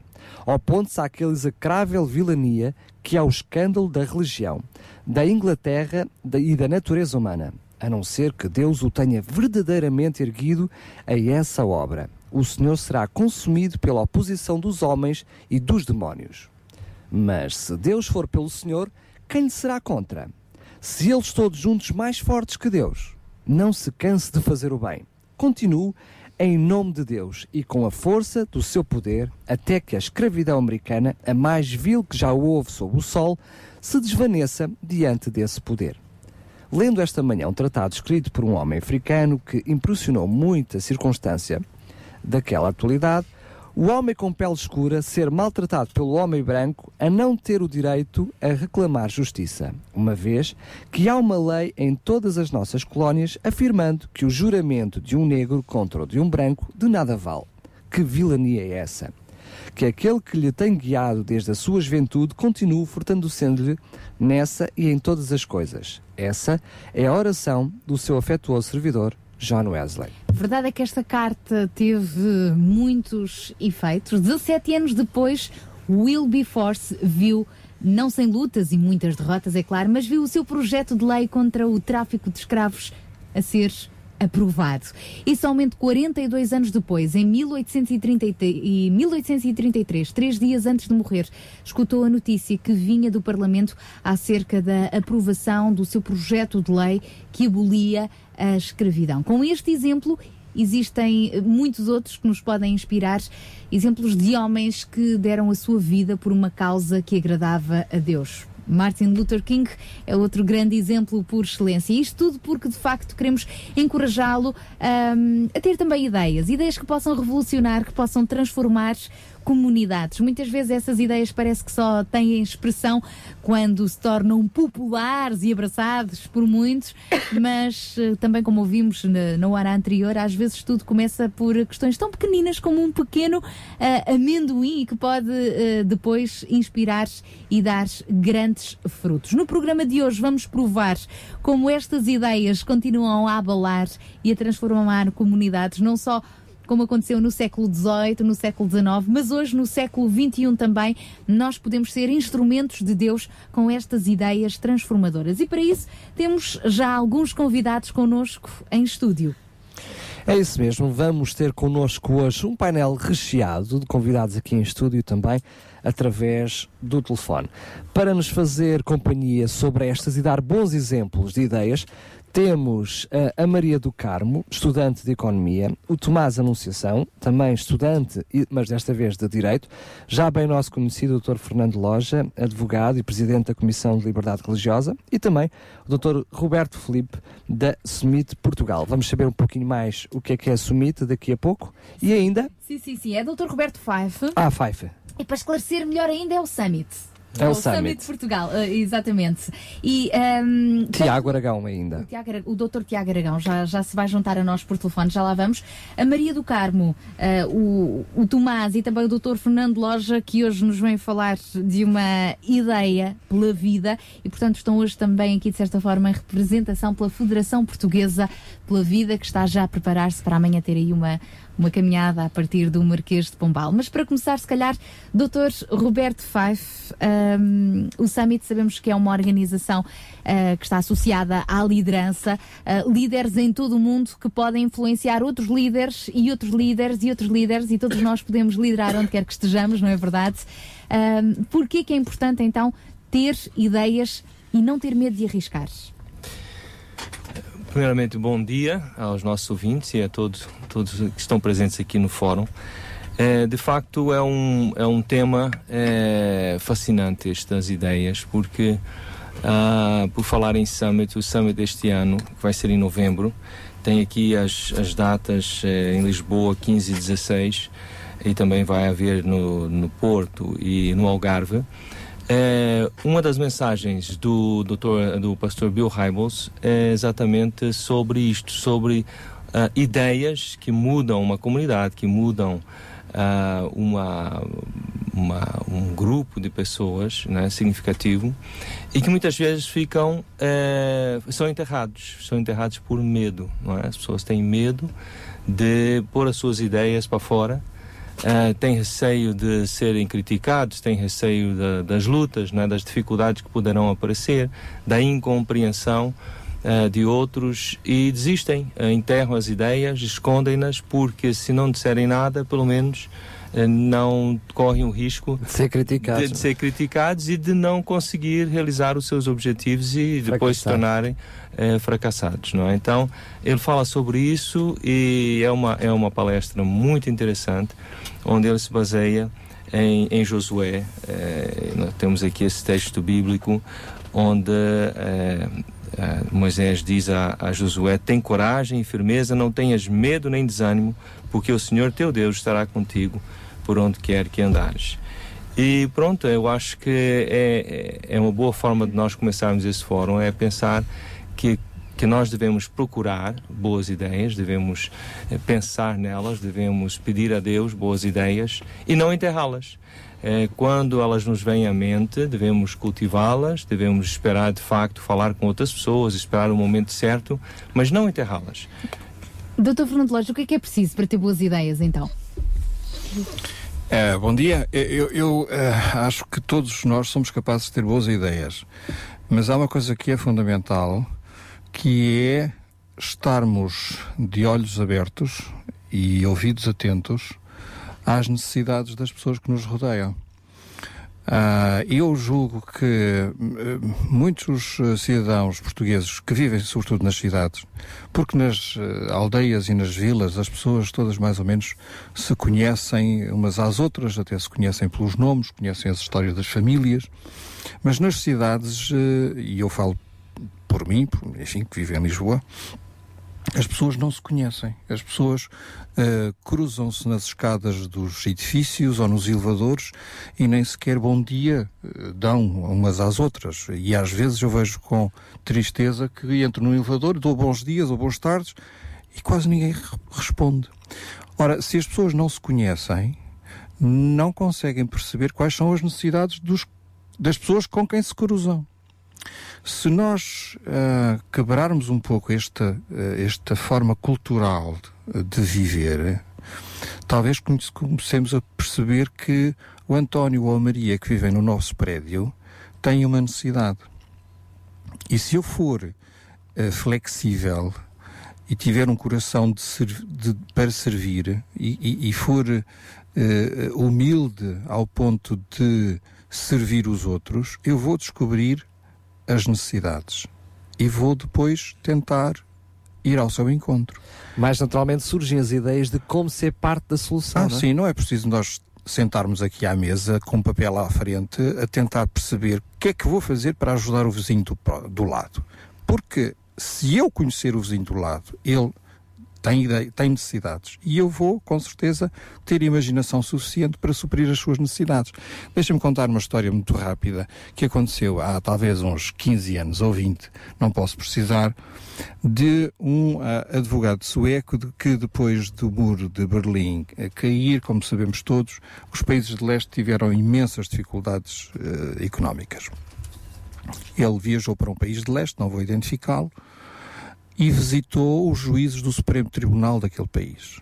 E perguntou-lhes: em que é que eu vos posso ajudar? E eles disseram: sabe, as nossas necessidades económicas são tão graves que nós não temos eh, becas, não temos o traje eh, próprio para nos apresentarmos publicamente. E mais grave do que isso, até nós não temos papel para imprimir as sentenças que temos preparadas para anunciar, mas não temos papel de impressora. E aquele advogado eh, sueco, naturalizado americano, saiu à rua, foi comprar remas de papel para o Supremo Tribunal de Justiça daquele país poder imprimir as sentenças. Ou seja, aquele meu amigo nunca imaginou que ia viajar para um país de leste e que ia eh, eh, suprir uma necessidade. E não foi preciso puxar muito pela cabeça. A necessidade surgiu, ele tinha como dinheiro, dinheiro para suprir a necessidade e, portanto, não foi preciso elaborar um projeto, um programa, eh, fazer um orçamento. Não, senhora, a necessidade surgiu, ele estava ali pronto para servir. Nós podemos fazer a mesma coisa. E nós vamos agora precisamente ao telefone eh, introduzir agora o nosso próximo eh, convidado, que é alguém que também eh, humildemente tem tido ideias e usando a influência que tem, neste caso na margem sul, em Sesimbra, tem ajudado a população a, a realmente ser transformada. Vamos eh, falar então com o Dr. Tiago Aragão, é também advogado e tem estado a cooperar com a Câmara Municipal de Sesimbra. Já vamos perceber como e em quê. É isso mesmo, vamos ouvi-lo e perceber como não vamos falar de uma ideia, mas um pacote de ideias que, quem sabe, traduzido noutras regiões, possam ser também parte das soluções dos problemas aí existentes. Quero agradecer mais uma vez, uh, Dr. Tiago Aragão, por estar connosco. Muito bom dia. Então, conte-nos tudo e não nos esconda nada. Ah, é verdade, de facto, como foi dito, nós precisamos estar atentos à realidade ao nosso redor. Ah, e foi um pouco isso que, que tenho vindo a fazer, também com a realidade da comunidade cristã à qual pertence em Sesimbra, que já historicamente é sensível às realidades sociais, e definimos, no fundo, ao longo de um ano, tentar fazer o máximo possível para no- pela comunidade ao nosso redor, indo ao encontro das necessidades que nós verificamos. E foi nesse sentido que desenvolvemos um projeto de cerca de 10 medidas, das quais se calhar não vou, não vou abordar todas, mas pelo menos gostaria de dar algum pormenor, a- a- especialmente a quatro. Pelo menos para termos algumas ideias. exatamente, exatamente. Então, uma, a primeira ocorreu já em outubro de 2012, no qual nós nos apercebemos que uma IPSS de, de apoio a, a crianças, infantário, pré-escolar, ah, estava com extremas dificuldades em conseguir suprir as necessidades por falta de pagamento muito dos pais, eles mantinham as crianças ainda assim, apesar da falta de pagamento na escola. E então a medida que nós tomámos foi reunimos o grupo de jovens, não só da comunidade local, mas juntámos a outros jovens também da região de Lisboa e fizemos um concerto gospel, música cristã e variada, dinâmica, jovem, e com a, a possibilidade das pessoas entrarem e assistirem ao concerto no próprio espaço da IPSS, trazendo alimentos. Ora, com esses alimentos conseguimos juntar eh, o, o correspondente a cerca de três carrinhos de compras que já foram um forte contributo para a redução de despesas mensal da, da IPSS. Então isto foi uma medida prática relativamente simples de implementar que em parceria com a IPSS se tornou possível e foi uma ajuda importante para que crianças não tivessem que, que sair da escola. Ah, outra medida que nós tomamos relacionada com o desemprego crescente, não é? Sabemos no nosso país e em especial também aqui na nossa região de Sesimbra, nós criamos uma parceria com a ASPEC, que é uma associação de profissionais cristãos, e através dessa parceria conseguimos trazer recursos humanos relevantes para nos apoiarem estarmos presentes na Feira de Emprego do Conselho. Na própria Feira de Emprego tivemos um- dois técnicos de recursos humanos, juristas, tivemos um coacher e pudemos logo dar apoio direto às pessoas com necessidades de emprego e ao mesmo tempo convidámos-las para um outro projeto que é o Procura, um projeto que já se tem realizado noutras regiões do país, que visa precisamente eh, dar um apoio efetivo através de pequenos grupos e palestras de especialistas e ajudar as pessoas a ter uma procura ativa de emprego e poderem assim estar mais aptas a conseguir encontrar emprego. E foi de facto um, um, um outro evento também no espaço público, em parceria não só com a ASPEC, mas com a Câmara Municipal de Sesimbra, que proporcionou uma boa oportunidade também para as pessoas que estavam à procura de emprego e algumas pessoas deram um feedback positivo que tinham encontrado emprego logo nas semanas a seguir, graças a algumas das dicas que tinham sido dadas. Um outro projeto foi o, o Dívida Zero. O Dívida Zero é um projeto que também já, já acontece em outras regiões, nomeadamente creio que também em Carcavelos. É um projeto também dinamizado pela organização Desafio Miqueias, de combate contra a pobreza. Ah, e conseguimos ter então uma palestra com, com o diretor, João Pedro Martins, que teve a oportunidade de dar uma série de dicas práticas para as pessoas poderem reduzir ah, as suas responsabilidades financeiras e conseguirem ter- manter um equilíbrio ou conseguir recuperar uma situação económica difícil. E depois tivemos também um gabinete de atendimento na própria comunidade de fé, na igreja local, no qual podemos fazer um atendimento às pessoas que estivessem interessadas em ter um acompanhamento mais próximo durante o mês. Portanto, durante o mês demos um acompanhamento à população. E o quarto, não querendo amassar muito os ouvintes e os, e os demais convidados, o quarto foi o Ecologia. É também um evento nacional, dinamizado pela Associação A Rocha, e que visa sensibilizar a- a- as comunidades de fé, as autarquias locais, o associativismo, a juntarem esforços para combater eh, o flagelo que está a acontecer eh, ao equilíbrio entre a natureza e o ser humano. Portanto, não é uma organização só de proteção da natureza, mas realmente do equilíbrio entre as populações. E foi muito interessante. Tivemos mais de 400 participantes ao longo de uma semana em que a exposição esteve aberta. É uma exposição que está disponível ainda para, para outros municípios que queiram aproveitá-la. E, de facto, eh, com estes quatro projetos e mais os, os outros seis eh, que fomos dinamizando, tem-se conseguido ter um impacto positivo no, ambi- no meio desta crise. Mas, sobretudo, o que eu queria deixar eh, presente é que a grande ideia que nos ocorreu, mais do que os projetos em si, foi a ideia que é útil para todos, que é aproveitar as parcerias. Não se querer fazer tudo sozinhos, tudo de novo, mas aproveitar muitas das coisas, das ferramentas que já estão ao dispor, para podermos realmente fazer assim projetos relevantes. E foi essa ideia-chave que ajudou-nos a dinamizar este projeto ao longo do ano, que seria impossível se o praticássemos sozinhos. Fantástico. Eu estava a dizer que, que ao ouvirmos estas quatro ideias até ficámos com vontade de conhecer as outras seis, mas poderá ficar para uma próxima oportunidade. Ah, ah, eu só tenho uma questão a, a- a colocar. Porque ideias realmente todos temos e uau, estas ideias, umas tocaram na área do desemprego, outras da economia, outras da educação e, e do ambiente. Ahm, quais foram os principais desafios eh, que, que vocês tiveram de enfrentar? E a mesma coisa para quem tem outras ideias boas e tem de estar preparado para esses desafios. Uh, sim, o, o- o primeiro desafio foi incentivar as comunidades de fé a saírem só do conforto habitual das atividades religiosas e realmente encararem a sociedade e ir para fora de portas e, e enfrentar esse, esse desafio e dar a cara. Esse foi um dos principais desafios. O segundo foi entusiasmar próprio, os próprios órgãos autárquicos a se envolverem num projeto de uma comunidade de fé com esta intensidade e a apoiarem. Uh, foram dois, das- dos dois dos obstáculos que felizmente conseguimos superá-los uh, com, com bastante sucesso. O terceiro obstáculo foi o conseguir que a própria sociedade em geral e as pessoas que podiam beneficiar uh, destas ferramentas comparecessem efetivamente e aproveitassem delas. Este eh, nem sempre foi tão bem sucedido como nós gostaríamos, eh, hum, talvez por variados fatores, ou desconhecimento, ou preconceito por ser uma comunidade religiosa a desenvolvê-los, ou outros fatores, mas que de facto tivemos alguma pena de não aproveitarem ao máximo o potencial de todas estas atividades. No fundo, foi estes os, os três obstáculos. Ousadias, parcerias e seguir em frente quando as ideias são boas, realmente elas acabam por resultar. Muito obrigada, Dr. Tiago Aragão, por este apontamento e que nós aqui em Sintra possamos também ser inspirados por estes exemplos em Sesimbra. Muito bem. Esperemos que se propaguem pelo país. Muito bem, um abraço. Aqui já está uma boa inspiração, a inspiração, enfim, dá para todos os lados. Uh, para nós que estamos aqui uh, no estúdio, uh, antes mesmo de fazermos um pequenino intervalo, gostaria apenas de saber convosco que é que torna uma ideia ser uma boa ideia. Nós ouvimos aqui várias ideias. O Dr. Fernando Loja muitas vezes disse que se, se a ideia for ao encontro da necessidade, já é uma boa ideia. Na realidade é isso, é dar resposta uh, às necessidades, ser execuível, enfim. O, o que é que torna uma ideia uma boa ideia? A, a ideia é boa quando vai ao encontro de uma necessidade.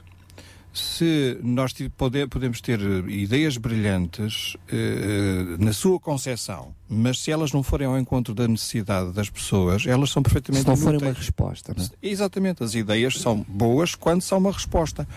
E, e- e nós, ninguém precisa de ficar intimidado a pensar, mas eu não sou capaz de montar um projeto. E, e, os projetos montam-se, eh, eh, como dizia o Dr. Tiago Aragão, eh, em parceria. Nós podemos servir a comunidade ou de forma isolada, individual. Se, se- se a vizinha do lado precisar de ir às compras, mas não tenho ninguém com quem deixar o bebê, e se eu tiver disponibilidade e, puder, e souber cuidar de crianças, eh, eh, bom, é um serviço que eu lhe presto e estou a mudar a vida do, do meu prédio, porque aquela mãe finalmente conseguiu ir às compras e não tinha forma de o fazer porque não conseguia levar o bebê consigo. Por exemplo, é, é, bom, agora, as, as ideias multiplicam-se quando nós encontramos outras pessoas que estão disponíveis como nós a servir. E há mais pessoas do que nós imaginamos que querem servir, que querem ser úteis. Porque ser útil é enriquecedor. Ah, ah, ah, portanto, as boas ideias são aquelas que são úteis na prática. A, a ideia do serviço, a ideia de nós sermos úteis. Ah, ah, ah, o grande mestre que foi Jesus Cristo dizia: se vocês querem ser importantes, sirvam. Sirvam. Não é? E é interessante que esta ideia que o Dr. eh, Fernando Loja está a usar para ilustrar eh, já está a inspirar os nossos ouvintes. Então, nós temos aqui uma mensagem que recebemos da Vanessa Martins, que nos escreveu o seguinte: Bom dia, eu sou babysitter e estou a morar em Mãe Martins. Gostava de ver um projeto onde as mamãs poderiam trazer os seus bebés e trocarem ideias e as suas necessidades, tanto materiais como emocionais. Sou mãe do Manuel, de um ano, e sinto uma grande lacuna nesse campo. Poderíamos assim evitar muitos casos de negligência, abandono e depressões pós-parto. Eu estarei disponível para ajudar. Beijinhos e bem-aja pelo programa. Deus seja louvado. Vanessa Martins. Não sei se foi porque o Dr. Fernando Loja usou o exemplo das mães, mas temos aqui esta mensagem da Vanessa. Vanessa, obrigada pela mensagem. Ah, E eu acredito que a Vanessa não é a única a ter esta necessidade de trocar eh, ideias, trocar encorajamento. Ela fala especificamente de conselhos a nível eh, materiais e emocionais. não Pois é, os bebés não vêm com manuais de instrução, é uma- um problema. É interessante que eu, por exemplo, já, já me apercebi na o Facebook, as redes sociais são ótimas precisamente para esta propagação de ideias. Há mães que eh, se juntam eh, através do Facebook, criam um grupo, as mães de- do Conselho de Sintra que tiveram filhos no mês tal, do ano tal. E elas encontram-se ali, eu passo a publicidade no Fórum Sintra, a uma hora determinada. De repente vi lá assim uma série de carrinhos de bebés, tantas mães juntas, e percebi que foram encontros marcados via a internet durante o tempo em que elas estavam de licença de parto e lá estão elas a partilhar. Ah, às vezes as redes sociais podem nos ajudar também nesta mobilização. É isso mesmo, e eh, este exemplo, quer o Dr. Fernando Loja, quer da nossa ouvinte, mostra que efetivamente eh, as grandes ideias não têm que necessariamente carecer de grandes projetos. E ela mesma pode ser solução para outro alguém, outra bebê ou outra mãe que esteja bem próximo dela, no prédio, no prédio ao lado, enfim, no vizinho da frente, eh, não precisa de criar uma associação. Eh, qualquer coisa eh, pode estar ao nosso alcance para sermos resposta às necessidades. Só lembrar que as boas inovações, não é? as invenções, tiveram que servir às necessidades do ser humano. E muitas- E, a- e aqui é exatamente a mesma coisa. E muitas vezes surgiram depois de muitas ideias falhadas, alguma acabou por resultar. Não é, doutor eh, Roberto, Roberto Fife? Sim, é verdade. Estava a me lembrar de Einstein, né, que, que dizia que não tinha falhado muitas vezes, ele tinha chegado sempre mais perto de, da sua descoberta cada vez que descobria que alguma coisa não funcionava. Então ele fazia mais uma adaptação e isso de facto é, é, é algo que nos inspira. Outra coisa que nós falamos no, no princípio, né, do Wilberforce, é aquele filme Amazing Grace, não é, de 2006, que, que foi para as telas de cinema em 2007. É uma grande, de facto, uma grande inspiração de uma pessoa que teve uma ideia que foi o encontro de uma necessidade é, que não era sentida pela comunidade dele. É curioso isso, mas sim por uma comunidade diferente da dele, não é dos, dos escravos é, negros. E isso também eu acho que é importante. Muitas vezes nós estamos à, à procura de ir ao encontro das necessidades da, das pessoas que são como nós, não é? Ah, quando há necessidade de pessoas que não são como nós, que são do, de, outro, eh, de outro sexo, ou são de outra idade, ou são de outra, de outra raça, ou são imigrantes. Eh, e isto, isto faz lembrar também que vai, vai também depender da, dos nossos, das nossas capacidades, daquilo que nós sabemos. Ah, há exemplos ah, que eu tenho visto e ouvido, ah, mecânicos, por exemplo, que disponibilizam algumas horas do seu dia para ajudar a arranjar carros de pessoas com baixo poder aquisitivo. É uma, uma forma. Depois, quando sairmos, dá-me esse contacto. É, tá sim, sim, sim. são, são coisas que, práticas, não é? Uma comunidade em Lisboa fez há dois ou três meses uma tarde de estética. Então as pessoas convidavam amigas e iam, ah, passavam a tarde ali a tratar de- das unhas e dos cabelos, etc. Foi tudo feito gratuitamente, num ambiente saudável. Foi um encontro de necessidades não só de estética, mas também, eh, lá está, como dizia a ouvinte, eh, necessidades emocionais, necessidades de, de, de estar com outras pessoas num ambiente saudável eh, e partilhar a vida e, e fazer eh, perguntas uns aos outros. Então há muitas formas de nós, eh, de facto, pormos ideias a funcionar dentro das nossas, das nossas capacidades. Alguma coisa que nós sabemos e podemos partilhar com outros. Uh, daqui a pouco eu gostaria de ainda perceber o que é que leva pessoas a envolver-se nestas, nestas ideias, mas como temos também alguns idiotas em estúdio, vamos tentar perceber ahm, então que ideias uh, é que eles uh, desenvolvem. Vai Mas- ser depois da próxima música, então, que nós vamos eh, ouvir eh, a Maria do Carmo e a Tomás a anunciação da Federação Portuguesa pela Vida. Eh, eles e outros tantos, não só a nível nacional como a nível europeu, tiveram uma ideia. Temos de fazer alguma coisa. eh, pela vida. Vamos ver que ideias é que eles tiveram. Entretanto, desde já convidamos os nossos ouvintes que, se quiserem eh, participar, podem fazê-lo enviando um SMS para o 960 37 20 25. Uh, façam pela vida e liguem também para o 219 10 63 10. Também pelo nosso facebook.com barra rádio RCS. Para já, já que falámos em William Wilberforce e nestas ideias que mudaram eh, e terminaram mesmo com a escravatura, a verdade é essa, ficamos com um tema musical que marcou esta luta eh, pela liberdade com os Voice of Glory, Amazing Grace.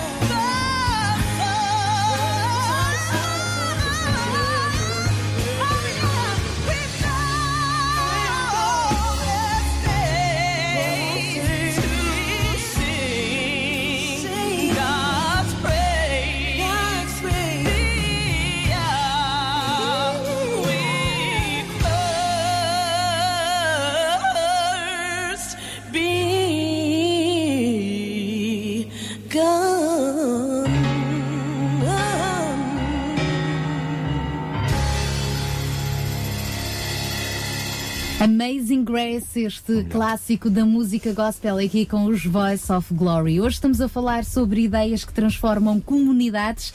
É o tema que nos vai de resto acompanhar ao longo de todo este mês no Sintra Compaixão e queremos contar consigo. Participe, partilhe connosco também as suas ideias. Pode fazê-lo ligando para o 219 10 63 10, via SMS também. Para? O 960 37 20 25, mensagem escrita 960 37 20 25. Pelo nosso facebook.com barra rádio RCS ou para aqueles que gostam assim de escrever mais, podem fazê-lo para Sintra Compaixão 2020 arroba gmail.com. Recebemos uma mensagem, ah, esta de Água de Madeiro, já sabemos que a rádio chega Não é água da fonte, é água de madeira. É ali ao pé de São Pedro de Moel. Alguém que nos escreve: Deus é tão bom que suprirá todas as nossas necessidades. Não é o homem que as supre, mas é Deus. É Deus. E é verdade que por meio do homem é que ele muitas vezes o faz. Então façamos nós o bem e oremos pelos governantes, pois a tarefa deles não é fácil. Então a minha ideia é orar e ajudar. Beijinhos de água de madeira. Tínhamos começado o programa de hoje a orar, a dizer que, que oração eh, era a base das grandes ideias. E aqui está eh, eh, uma sugestão para que oremos pelos nossos governantes. Eu diria que eles precisam mais do que nunca. E cá está, para que eles tenham boas ideias. Muito boas ideias. Temos aqui connosco dois jovens que se juntam a nós e que chegam ahm, em nome da Federação Portuguesa pela Vida. Ela é estudante de Economia, ele é estudante de Direito e eh, tem agora todo o direito também de falar da ideia que está por detrás de uma caminhada pela vida que se realiza amanhã e também ah, uma, um conjunto um, de, ah, um, de assinaturas, um levantamento de assinaturas pró-vida. Contem-nos tudo, marido Carmo Tomás, que movimento é este? Antes de mais, queria desejar, inspirado pelas palavras do Dr. Fernando Loja, bom dia aos nossos ouvintes. Ahm, e queria contar um bocadinho esta história que também é uma forma também dentro desta linha de responder às necessidades do ser humano, não é? Nós estamos aqui em representação da Federação Portuguesa pela Vida e estamos a organizar eh, uma, eh, uma caminhada pela vida que vai sair do Marquês de Pombal às 3 da tarde no sábado. Desculpa lá, desculpa lá, Tomás. Antes, antes de tu falares sobre a caminhada, faz-me um favor. Explica-me o que é que é isto. Esta Federação Portuguesa pela pela Vida é alguma, é algum desporto? O que é que é isto? Exato, exato. Às vezes pode soar um bocadinho assim. Bom, a Federação Portuguesa pela Vida é uma associação de grupos pró-vida eh, e que pretende exatamente defender a vida desde a sua concepção até à morte natural. É um bocadinho um tema, faz lembrar a história do William Wilberforce, que nós temos andado aqui a falar, porque de facto na altura, tal como hoje em dia o aborto parece ser uma coisa absolutamente incontornável, na altura também a escravatura parecia ser, e se as pessoas acreditarem e lutarem por isso, nós conseguimos passar estas coisas. Portanto, é muito curioso.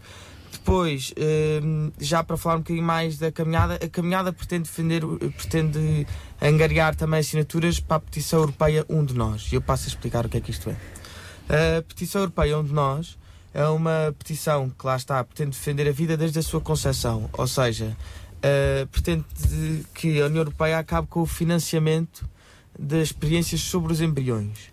E então, eh, estamos a unir-nos. eh, Que matam os embriões, não é? Que matam, que utilizam os embriões Bom, para as experiências. Exatamente, isso é engraçado. Portanto, n- a petição pretende que não, que não haja experiências, mas para não haver experiências também não pode haver mortes, não é? Portanto, naturalmente vai ter também a ideia do aborto, que é um tema que nós hoje em dia temos sempre assim uma sensibilidade, ficamos sempre assim com um bocadinho de pé atrás, mas também as coisas têm que ser ditas. E portanto.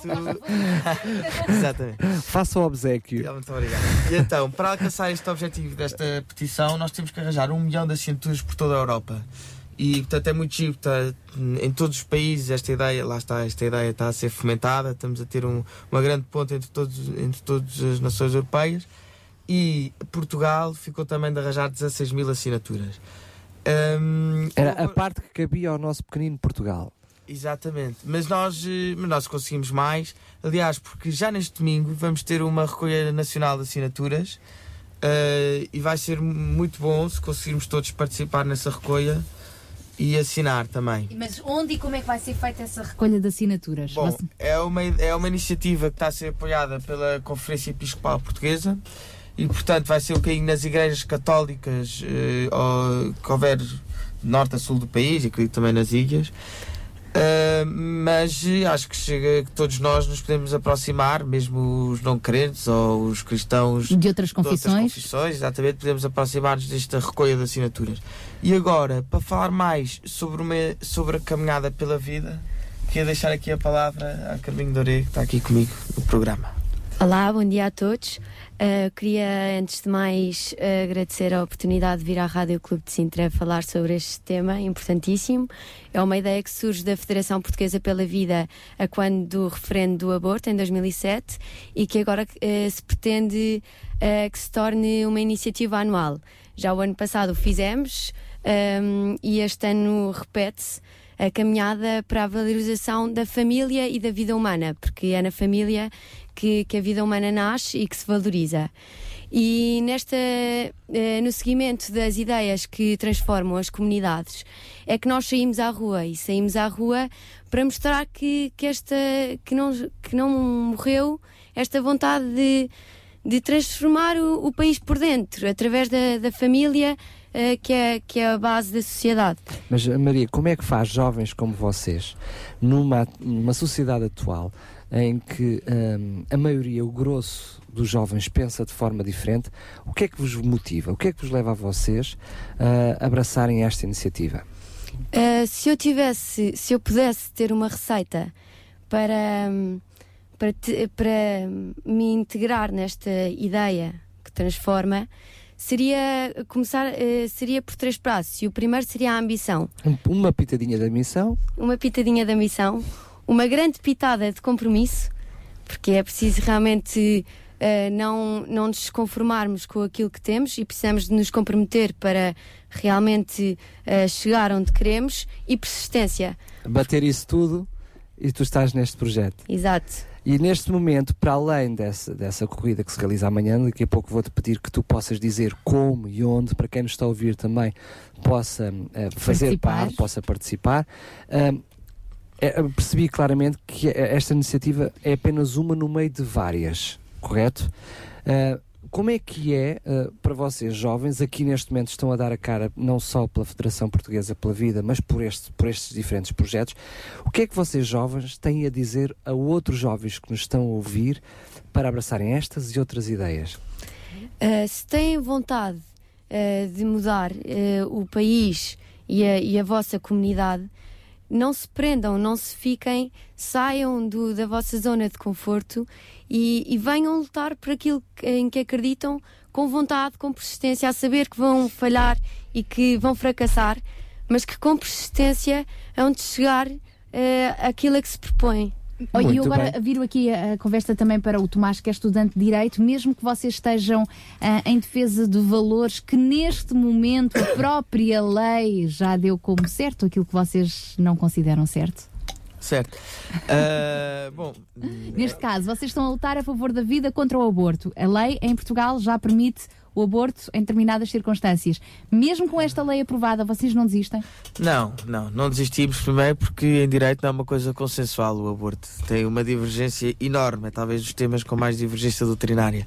Mas É um tema muito torto em direito, não é? muito torto, exatamente, com muitos caminhos. Mas uma coisa que eu queria também dizer eh, que é muito importante, porque é que nós estamos aqui a defender a vida e porque é que eu, por exemplo, agora não estou em minha casa a dormir ou a estudar, por Tiveste exemplo. uma boa ideia em vir. E tive uma boa ideia e tive a honra de vir aqui a esta rádio.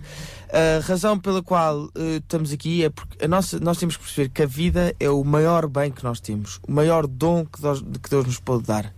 Porque sem vida não tínhamos nada. E, portanto, naturalmente que a vida é o início de tudo.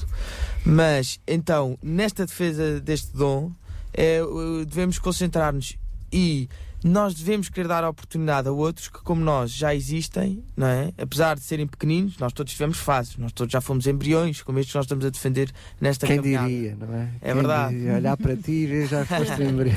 Exato.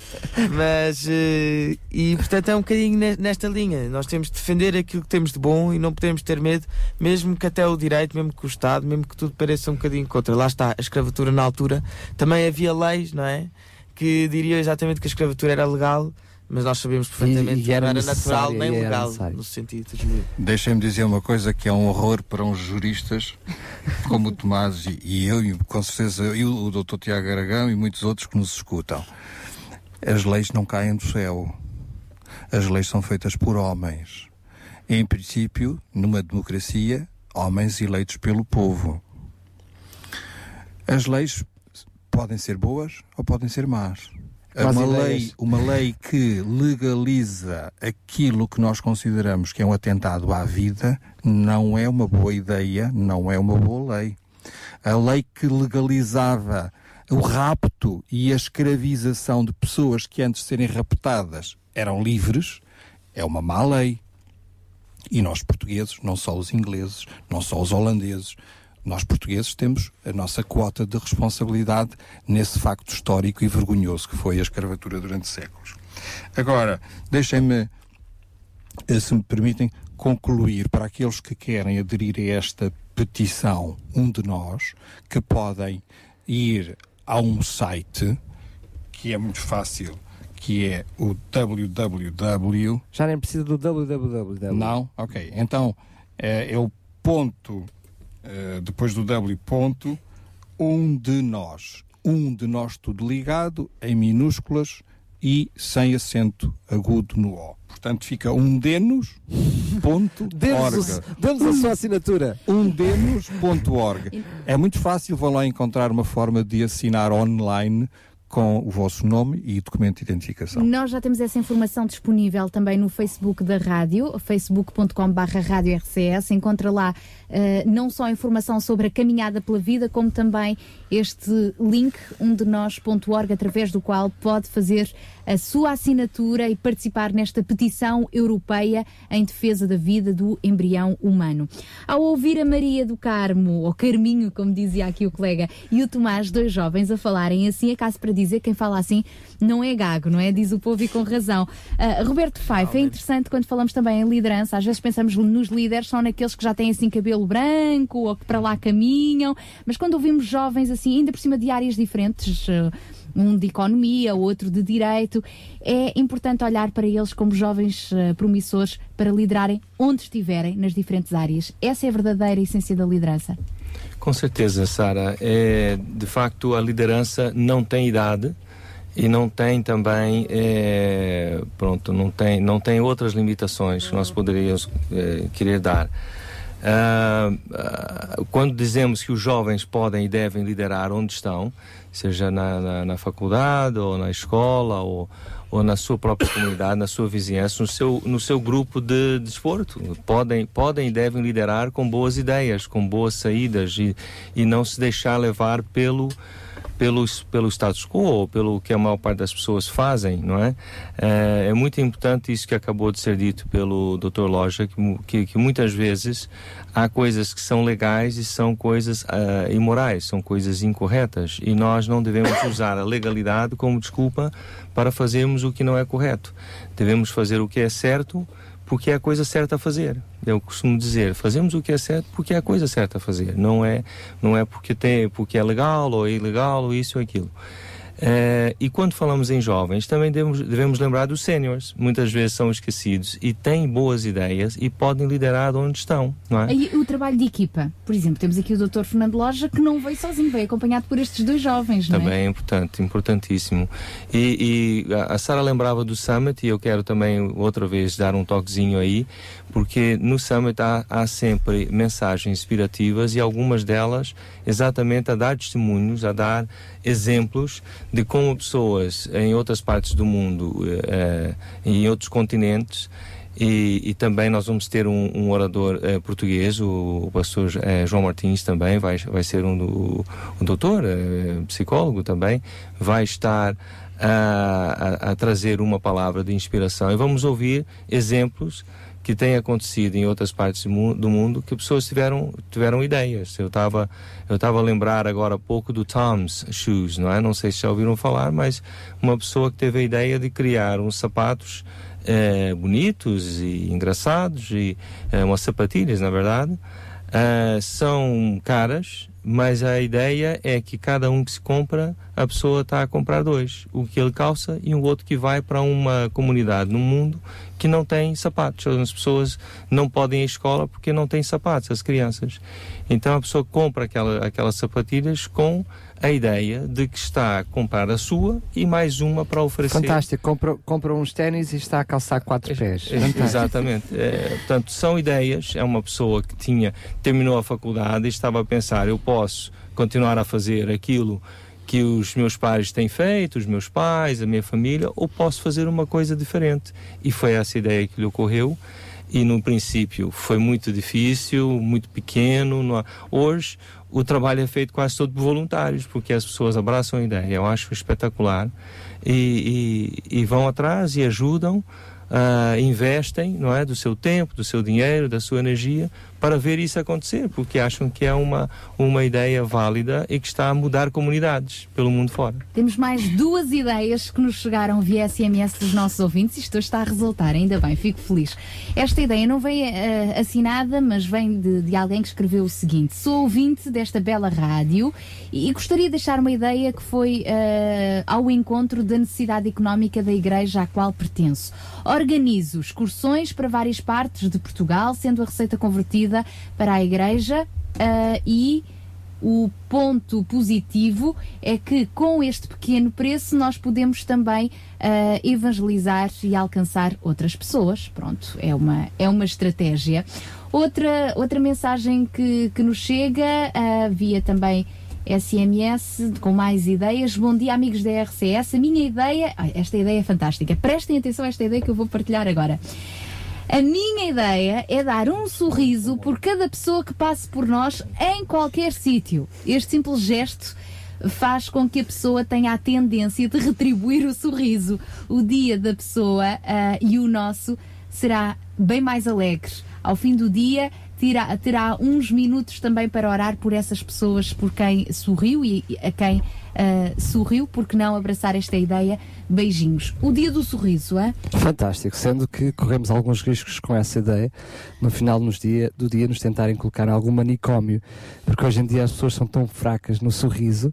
Ainda há pouquinho o Dr. Fernando Loja estava a falar que nem bom dia, nem boa tarde, quanto mais um sorriso, não é? Mas aí está. ah, ir contra a corrente e com um sorriso mudar uma sociedade. E partir está, uma grande momento, ideia. Se está a ouvir a RCS, sorria para a pessoa que está ao seu lado. Uhum. Está bem? Sorria. Imagino que vai no trânsito, sem tirar assim os olhos no, no carro, sorria para a pessoa que está ao seu lado. Se ela sorrir para si, é sinal que também está a ouvir a RCS. Sofre do mesmo mal. De, deixem partilhar isto. Aqui ao lado, eh, quando nós vamos à Espanha, eh, eh, é tão agradável nós entrarmos num sítio no público e as pessoas nos dizem: Olá. Elas não nos conhecem de lado nenhum. E até sabem falar português e tudo, não é? Ah, pois. Dizem, Ah, olá. ah, mas mas eu, eu- eu pa- passei agora uns dias eh, no- nos Estados Unidos e é tão agradável. Nós entramos numa loja, ent- entramos num sítio público. Ah, mas eles lá não dizem e, olá. E, não, e e dizem Hi, how are you? Mas, mas é, é, é, A é- simpatia, é- é não é? a simpatia põe-nos bem dispostos, não é?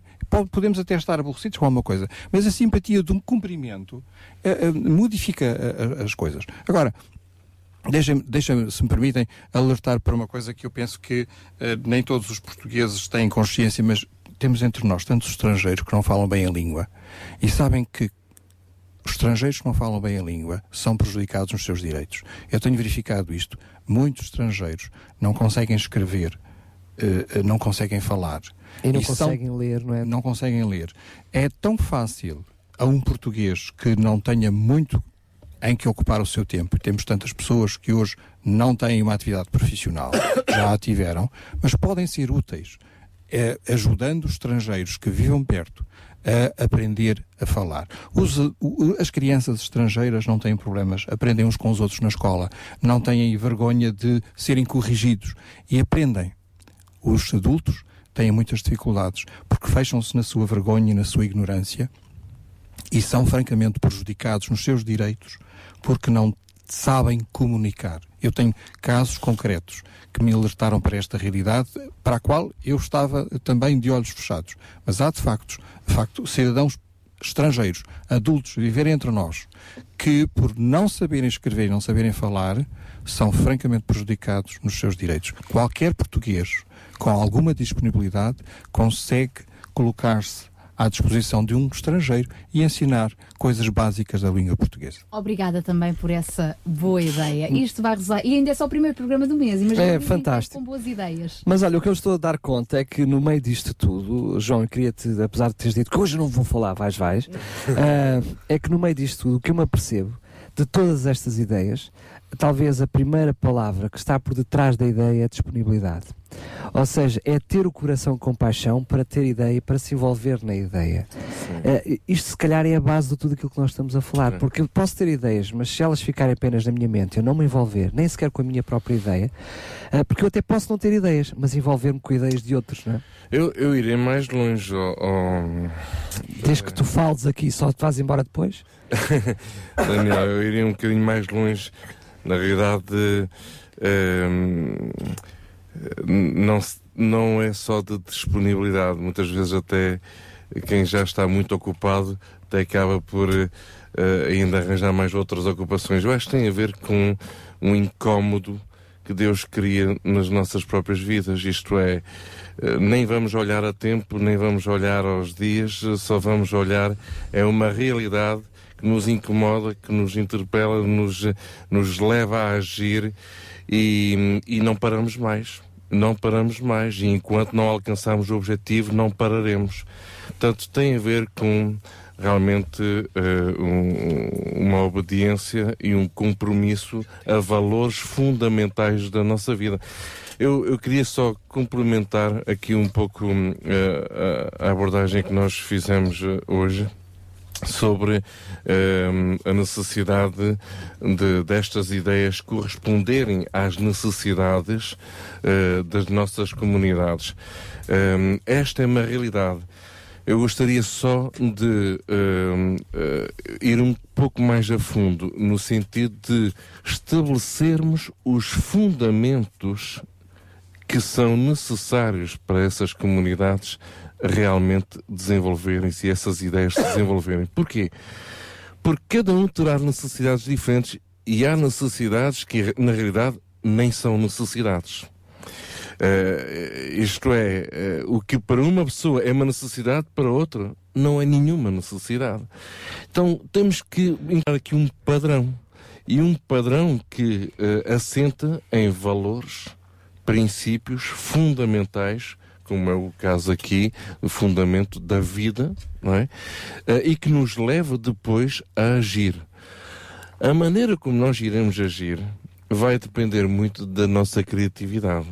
Isto é, eh, temos uma ideia, estamos dispostos a dar a nossa vida por ela, porque isto é literalmente assim. William Wilberforce deu a sua vida por ela, pela, pelo fim da escravatura. Há pessoas que, num determinado momento, são confrontadas com isto, porque a oposição é tão grande, os fracassos são tão grandes, que uma pessoa tem de chegar ao ponto: ok, eu vou perseverar ou não vou perseverar?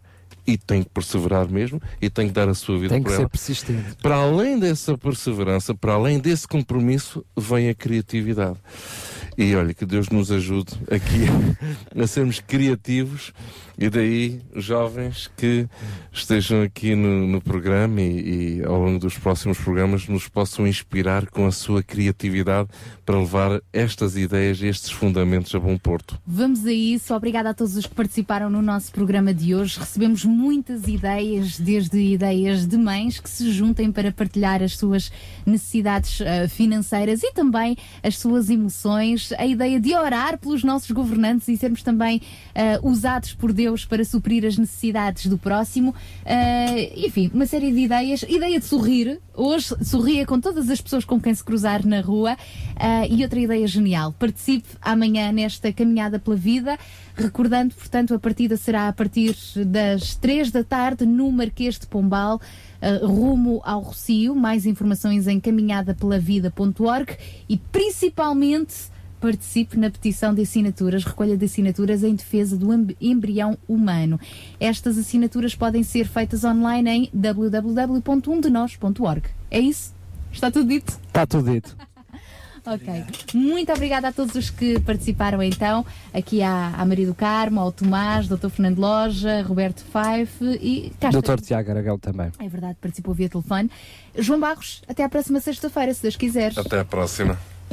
Ficamos por aqui quanto ao nosso Sintra Compaixão. Por hoje, mas compaixão é para ter todos os dias. Aceita essa ideia, vale a pena. Deus o abençoe. Sabia que em Sintra, cerca de 10 mil alunos do primeiro ciclo e pré-escolar são carenciados e que duas famílias por dia vêm as suas casas penhoradas? Todos os dias há alguém a precisar de ajuda e você pode ser a solução.